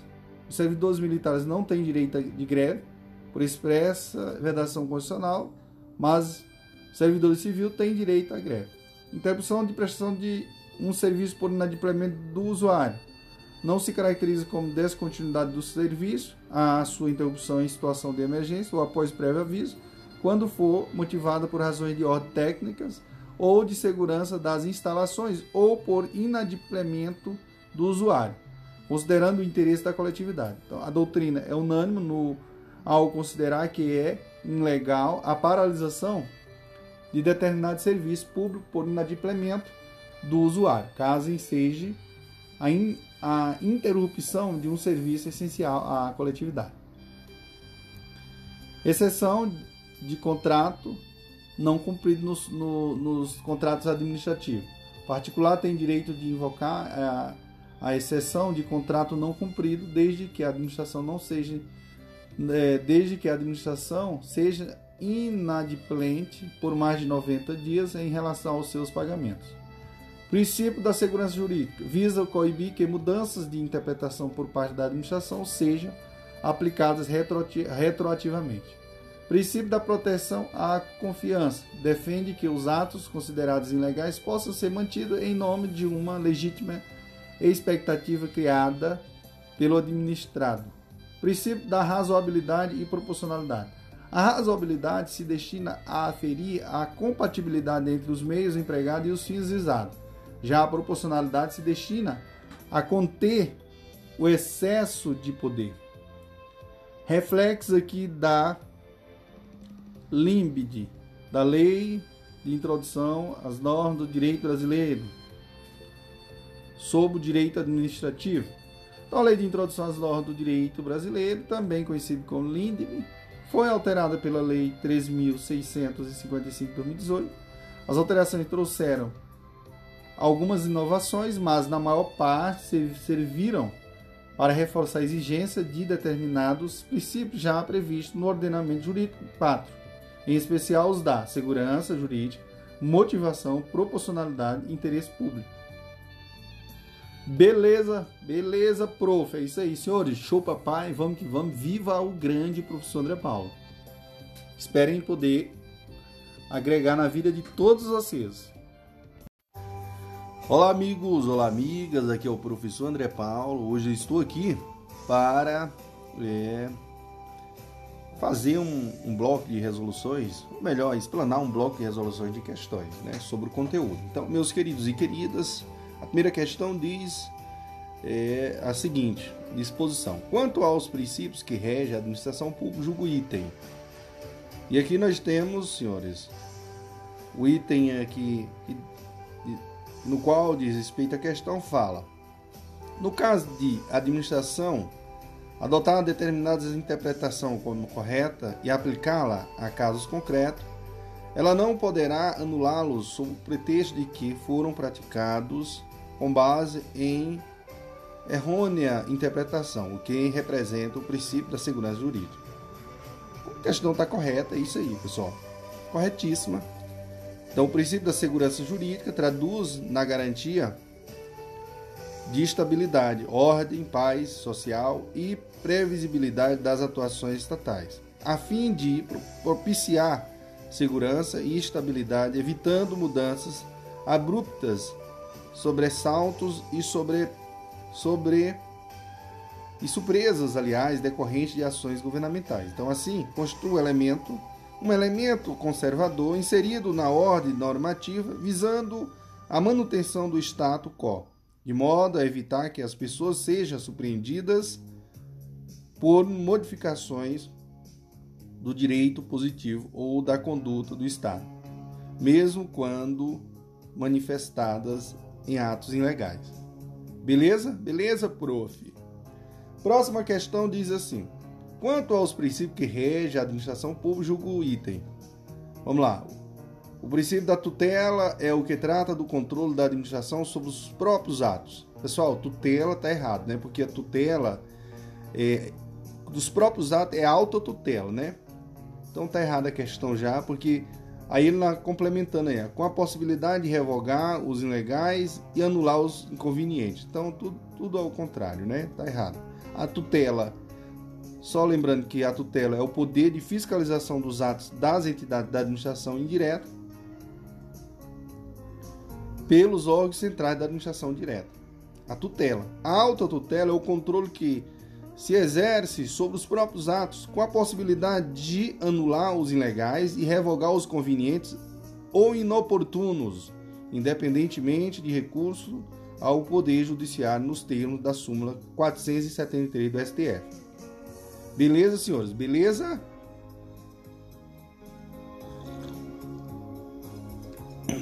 Próxima questão. Quanto aos princípios que regem a administração pública, julgo item. O princípio da publicidade comporta exceções, de modo que é possível que a lei defina a hipótese de sigilo das informações públicas. É verdade, isso aí está corretíssimo. Né? Vamos lembrar que o princípio da publicidade pode ser definido como dever de divulgação oficial dos atos administrativos. Né? Assim preconiza o parágrafo 1 artigo 2, parágrafo 1, inciso 5 da Lei 9.784-99. Tal princípio encarta-se num contexto geral de livre acesso dos indivíduos a informações de seu interesse e de transparência na atuação administrativa, mas o próprio texto constitucional definiu três exceções ao princípio da publicidade, autorizando o sigilo nos casos de, de, de riscos para a linha A, segurança do Estado, né? No caso aqui nós vamos ter o inciso, o artigo 5 inciso 33 da Constituição, exemplo, informações militares, a segurança da sociedade, artigo 5 também da Constituição, inciso 33, é, sigilo de informações sobre o interior de usinas nucleares para evitar para evitar atentados terroristas. O inciso e o, a outra seria o que a, intima, a intimidade dos envolvidos. Artigo 5 inciso 10 da Constituição. Exemplo, processo administrativo disciplinar. Beleza? Pessoal, e a próxima questão? respondendo questão e tomando um cafezinho, pessoal. Que maravilha, como Deus é maravilhoso em minha vida. Acho que na sua também, viu? Ó, a respeito dos princípios da administração pública, assinala a alternativa correta. Então vamos lá, o que, que diz aqui, senhores? Aqui a resposta, senhores, da quarta questão é a letra E. Tá? O princípio da impessoalidade impede que o agente público se promova pessoalmente por meio de realizações da administração pública. Vamos fazer o comentário da questão, a resposta correta é a letra E. Vamos ao comentário da questão, que o nosso objetivo mais importante aqui, senhores, é responder a questão, identificar a correta ou a errada e, em seguida, fazer a exposição do comentário, porque justamente o nosso objetivo aqui é agregar é, esse conhecimento em nossas vidas, tá bom? Então, o princípio da legalidade tem duas exceções. Para os particulares, vige a autonomia privada, não sendo exigida a previsão legal como requisito para a atuação dos cidadãos, ou seja, aos particulares, tudo que não está proibido está juridicamente permitido. É o chamado princípio da não contradição. Beleza? Então, senhores, não esqueça isso aí. Então, o princípio da legalidade tem duas exceções. Para os particulares, né, pessoal? Vide a autonomia privada. Vige a autonomia privada, não sendo exigida a previsão legal como requisito para a atuação dos cidadãos. Ou seja, aos particulares, tudo que não está proibido está juridicamente permitido.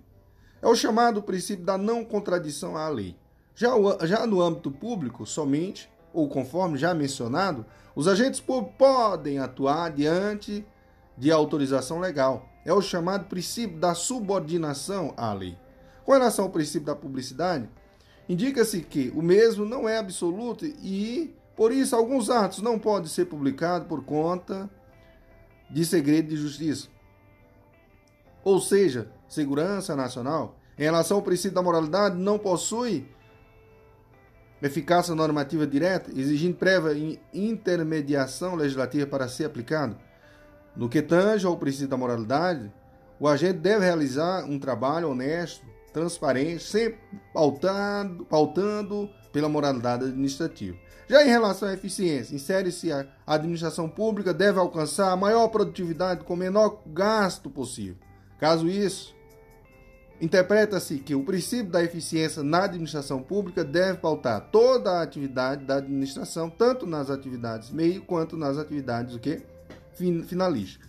No tocante ao princípio da impessoalidade, este serve para garantir que a atuação da administração pública vise tão somente a satisfação do interesse público. Assim, o administrador não pode atuar buscando atingir interesses próprios, e uma das acepções desse princípio é a vedação à promoção pessoal do agente. Beleza, beleza, prof.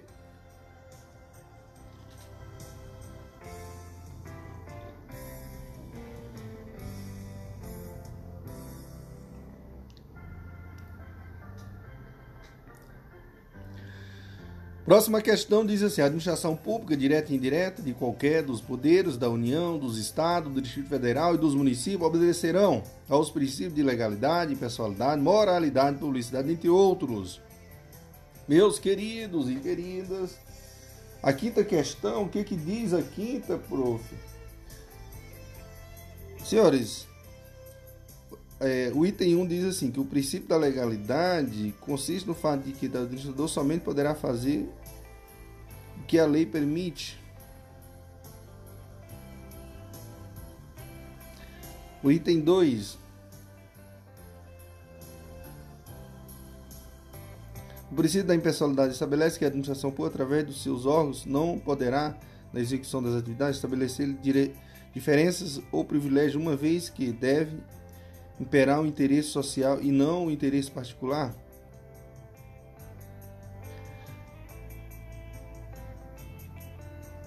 O, 4, o item 3. O princípio da moralidade administrativa deve agir com boa fé, sinceridade, probidade, legal, legalidade e ética. Isso. Tal princípio acarreta a obrigação do, ao administrador público de observar somente a lei. Certo, né? E a outra o princípio da publicidade tem objetivo a divulgação de todos os atos praticados pela administração pública. Meus queridos, vamos aqui só analisar aqui que o princípio da moralidade ela traduz a ideia de que nem tudo que é legal é honesto, impondo a necessidade de atuação ética dos agentes públicos. Além de agir dentro da legalidade, o administrador público tem que agir com honestidade, com lealdade, de acordo com a ética e a moral. O princípio da publicidade sabe-se que este não é absoluto e poderá ser restringido nas hipóteses de segurança da sociedade e do Estado e quando, intimidade, e, quando a intimidade ou o interesse social o exigirem. Pessoal, só lembrando bem aqui, ó, na questão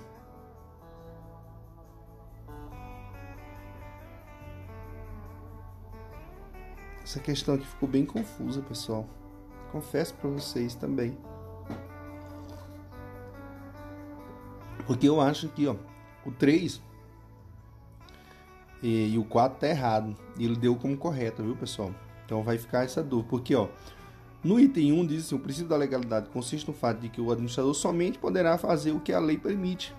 O administrador tem que ter cuidado. Eu fiquei em dúvida em relação a essa questão, porque é o seguinte, o administrador, administrador de quê? Então ficou muito, muito ambígua, né? Já o item 2 diz assim: o princípio da impessoalidade estabelece que a administração pública, através de seus órgãos, não poderá, na execução das atividades, estabelecer diferença ou privilégio certo, uma vez que deve imperar o interesse social e não o interesse particular. Pois é, ó, o 2 para mim está correto. Você entendeu? Então, ó, senhores, eu me perdoe, mas essa questão aí vocês vão procurar é, se aprofundar mais. Da mesma forma, o prof também vai se aprofundar mais um pouco. Né? E, em outras questões, a gente vai sanando que é as nossas dúvidas, tá bom? Sexta questão diz assim: os, é, os princípios.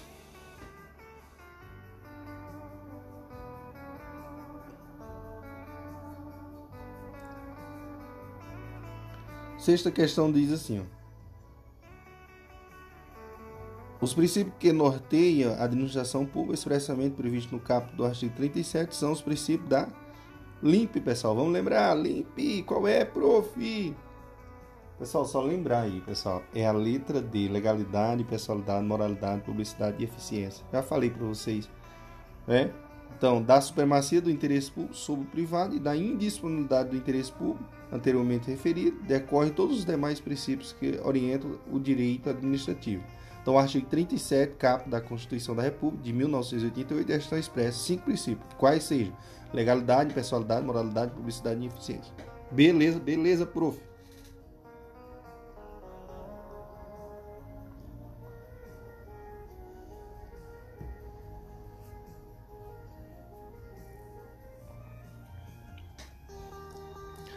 Sétimo, Acerca dos princípios da administração pública e dos atos administrativos, julgos o item. Pessoal, a sétima aqui, confesso a todos vocês, em nome do Senhor Jesus, que a gente não vai ficar mais em dúvida nenhuma.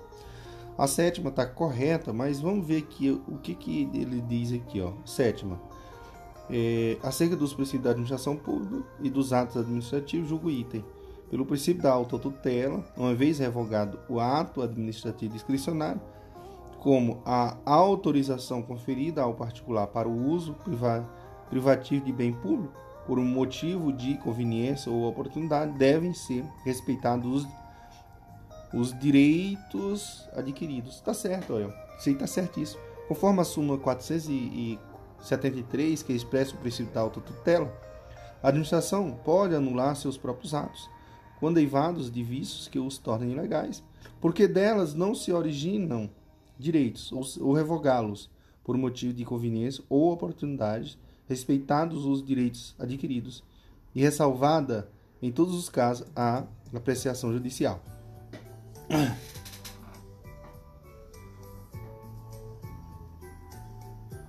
Beleza? é, próxima questão diz assim: ó, quanto à administração pública julgo a vedação ao nepotismo, nepotismo na administração pública é consequência dos princípios da impessoalidade e da moralidade. Tá certíssimo, pessoal, também, viu? Então, pode-se definir o nepotismo, perdão, como sendo a prática pela qual um agente público usa de sua posição de poder para nomear, contratar ou favorecer um ou mais parentes, seja por vínculo da consanguinidade ou da afinidade em violação às garantias constitucionais de PES, de impessoalidade e moralidade administrativa.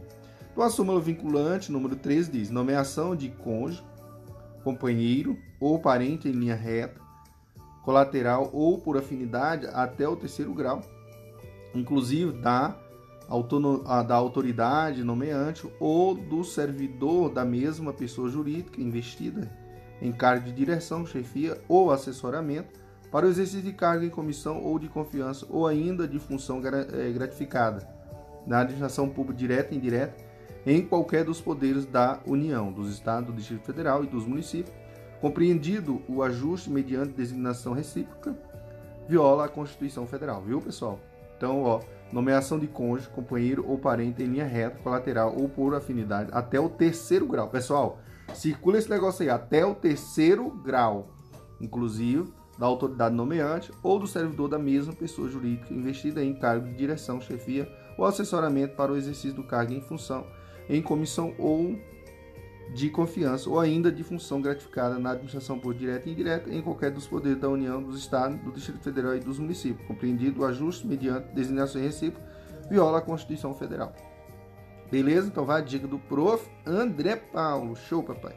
Próxima questão diz assim: ó, Supremo Tribunal Federal inibe a aplicação de, de severas sanções à, administra, é, à entidade federativa por ato de gestão anterior à assunção dos deveres públicos do, do, do, novo gestor, a fim de não dificultar sua governabilidade, caso esteja tomando as providências necessárias para sanar o prejuízo acusado pela gestão anterior. Então, de acordo com a doutrina de direito administrativo, trata-se de aplicação do princípio, a, é, do princípio da administração pública da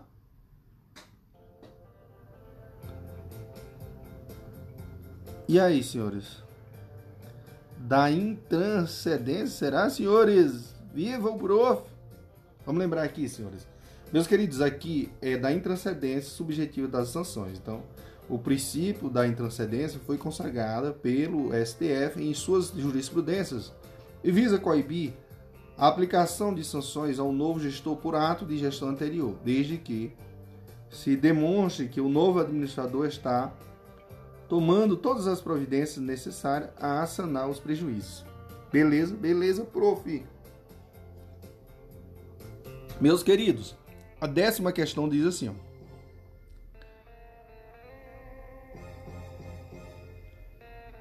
Em relação aos princípios da administração pública, julgo o item. Avaliação de desempenho como condição para aquisição de, da estabilidade pelo servidor público é consequência direta do princípio da da eficiência, tá certo? Certíssimo, senhor. Certíssimo.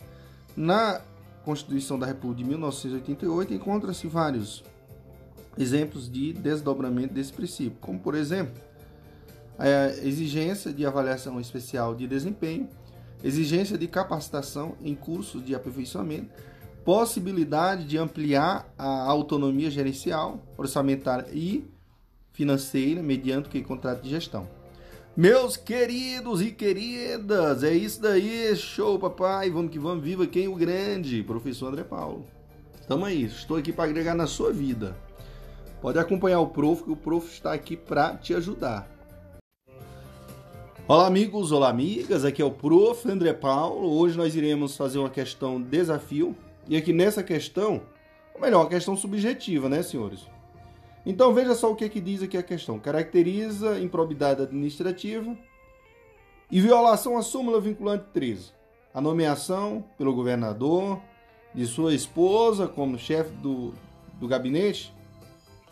Belíssima pergunta, prof. Aponte a regra e possíveis exceções. Então, cinco linhas, o máximo cinco linhas. Então, uma questão espetacular. Senhores, como é que vamos responder essa questão, senhores?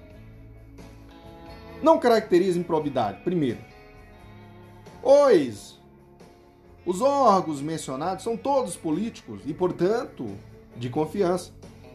Também não viola a súmula vinculante número 13, desde que haja razoabilidade entre qualificação técnica exigida para o cargo, bem como idoneidade do parente nomeado. Beleza? Beleza, prof? Que espetáculo! Sua explicação tá uma maravilha.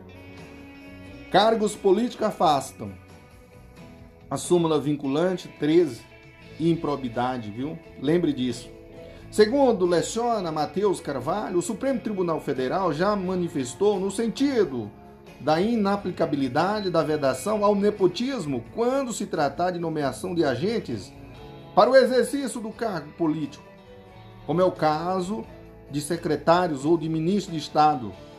Situação na qual a nomeação do parente não encontra óbvio, desde que o sujeito tenha condições técnicas de exercer humanos públicos a ele transferido. Beleza, senhores? Assim, além disso,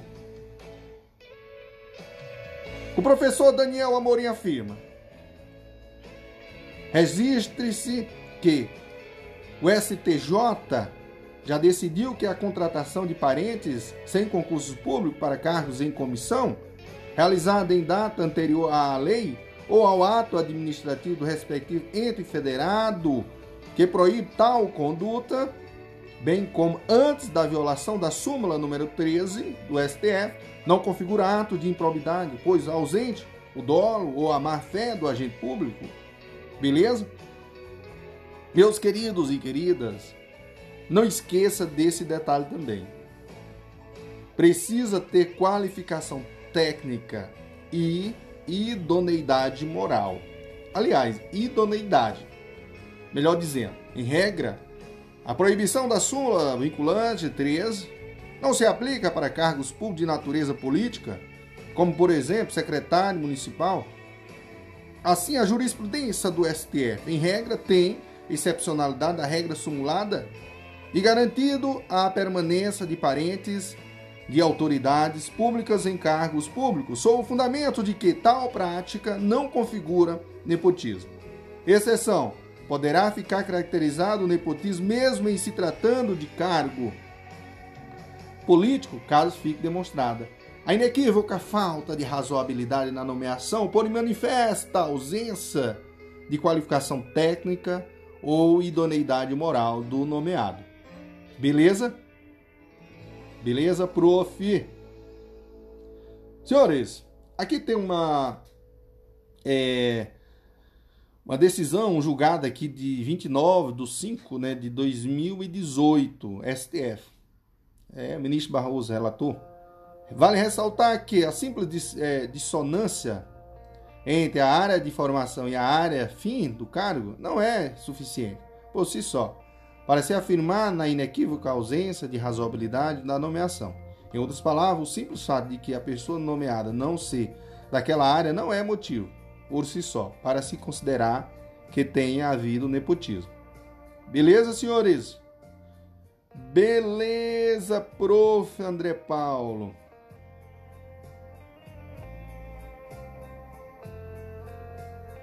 Então, a nomeação da esposa do prefeito como secretário municipal não configura por si só nepotismo e ato de improbidade administrativa.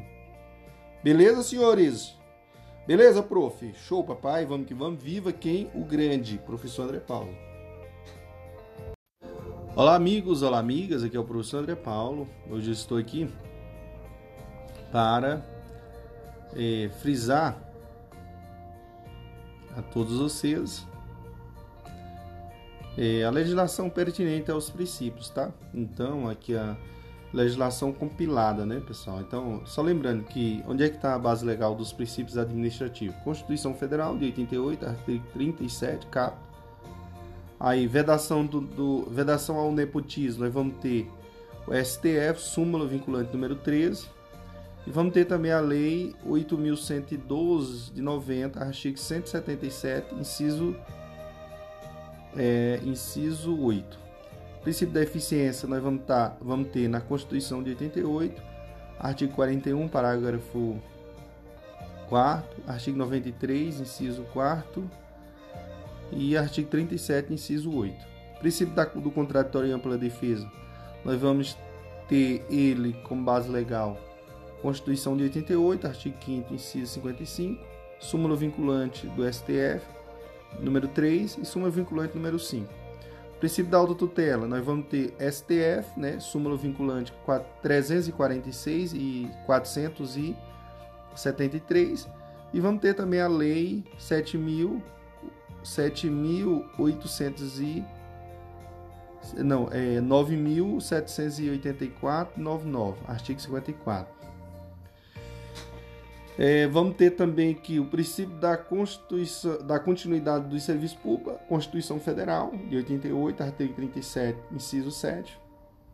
Lei 8.987, de 95, artigo 6, parágrafo 3. Lei 8.666, de 93, artigo 78.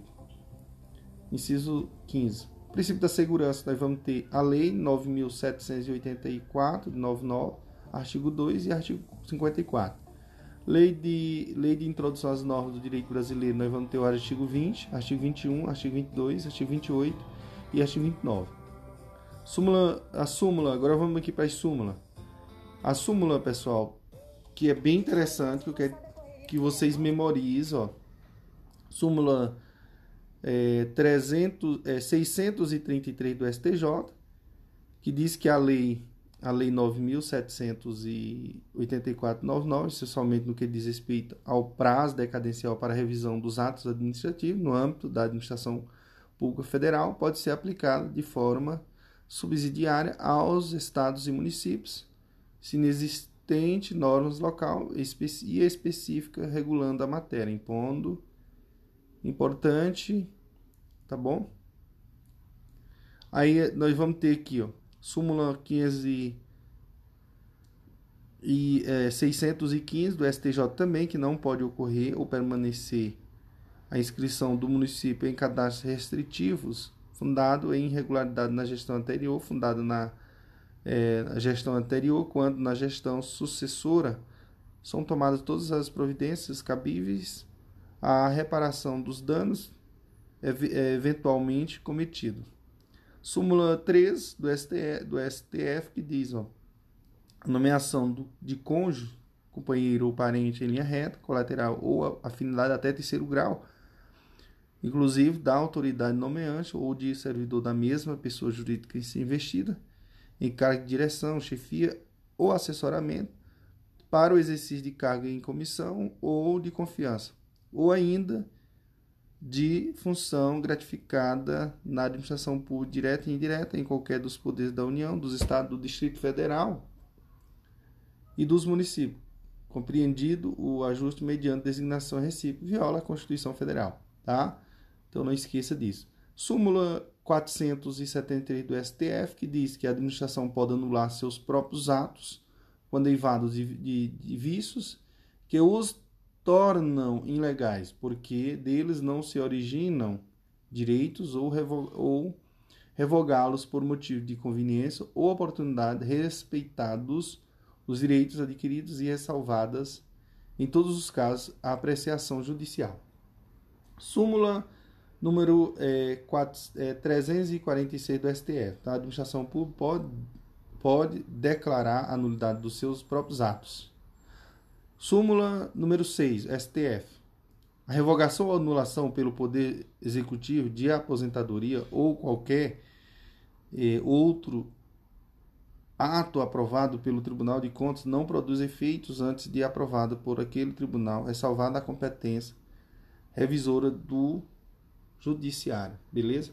É isso aí, senhores. Aí depois eu irei fazer, eu irei fazer um comentário de algumas decisões jurisprudenciais, tá? Do STF e do STJ, tá?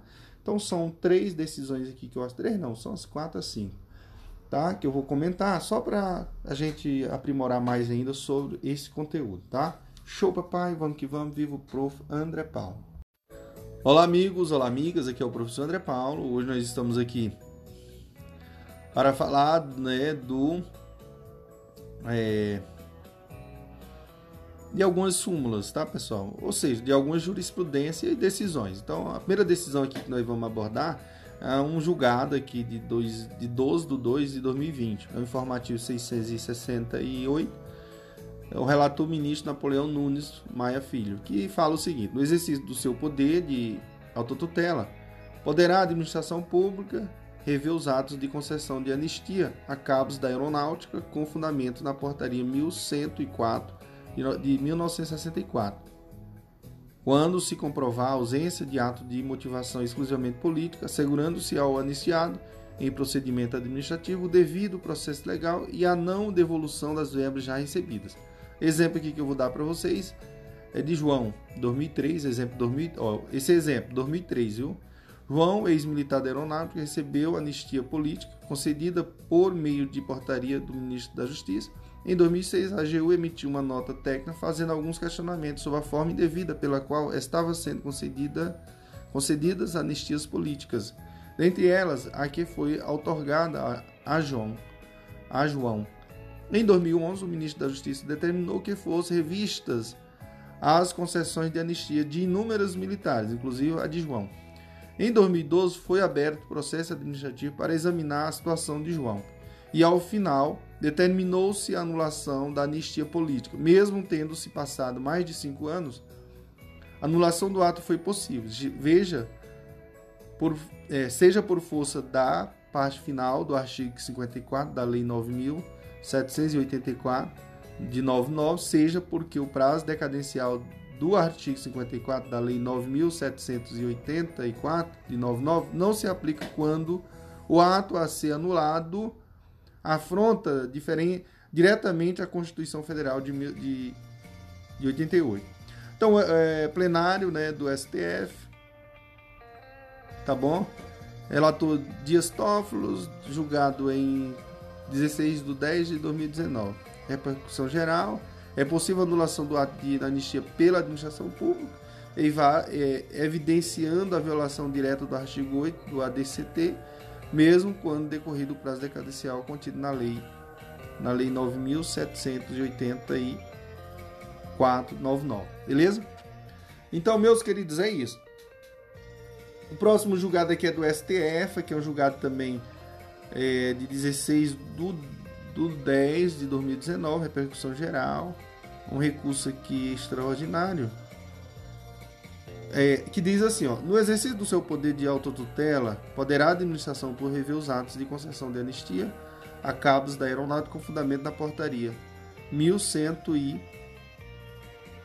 104 de 64, quando se comprovar a ausência de ato com motivação exclusivamente política, assegurando-se ao anistiado em procedimento administrativo devido ao processo legal e a não devolução das verbas já recebidas. A mesma coisa da, da decisão do STJ, tá vendo? Dormi, aí o exemplo aqui, o mesmo exemplo também, 2003, João, ex-militar da aeronáutica, recebeu anistia política concedida por meio de portaria do ministro da Justiça.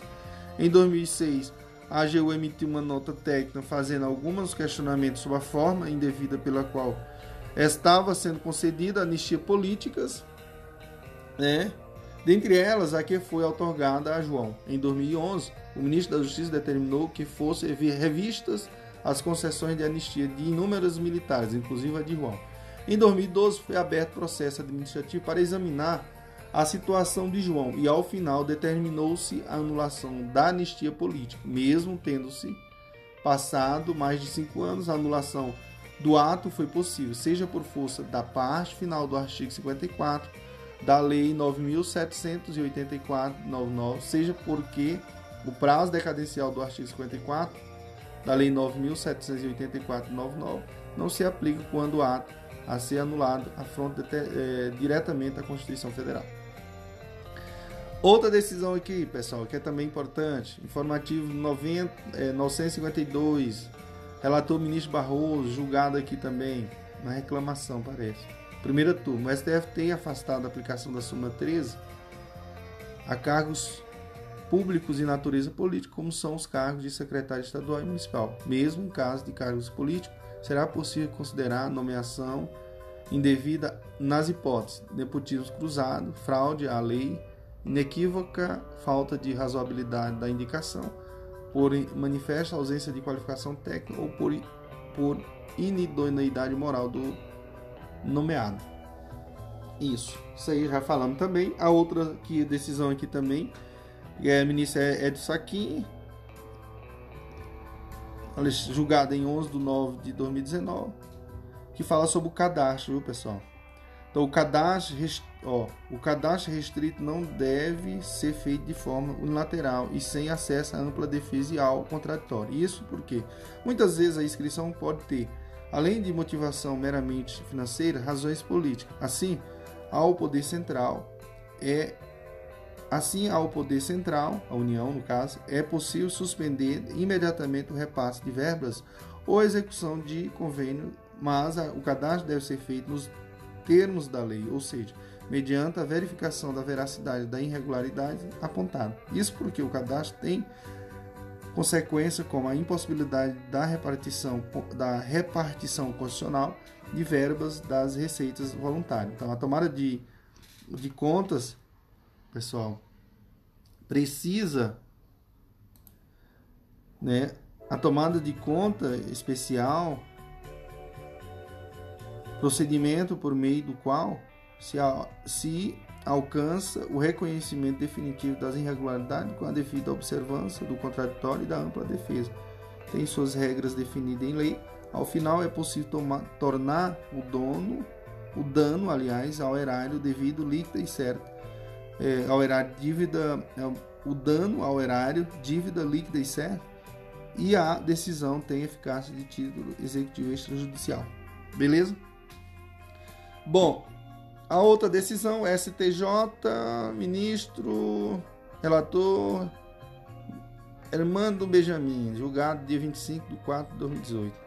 Ó, na hipótese de débito estrito de recuperação de consumo efetivo por fraude no aparelho medidor atribuído ao consumidor, desde que apurado em observância aos princípios do contraditório e da ampla defesa, é possível o corte administrativo do fornecimento do serviço de energia elétrica, mediante prévio aviso ao consumidor, pelo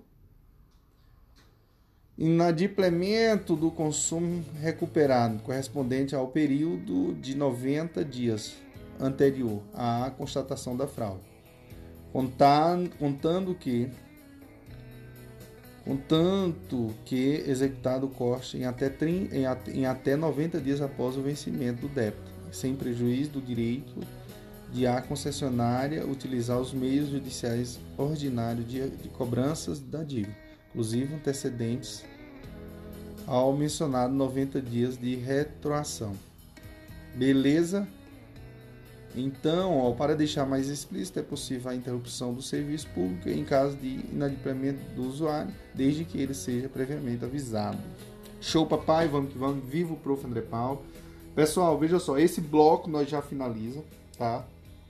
Veja só, no próximo bloco nós iremos falar já, é, iremos ao capítulo 3, mas isso aqui já é o, vai fazer parte do, do, do outro bloco tá? da outra parte de direito administrativo, nós vamos ver a organização administrativa. Então, nós vamos dividir o estudo do direito administrativo em partes, tá? Então, a parte 1, nós vimos, já vimos já esses primeiros capítulos. E assim, para não ficar muito extenso, a gente vai dividir esses capítulos de direito administrativo é, em partes. Então, a primeira parte já irei disponibilizar nos aplicativos. Segunda parte, aí em breve disponibilizarei para todos vocês. Show, papai, vamos que vamos ver o prof. André Paulo.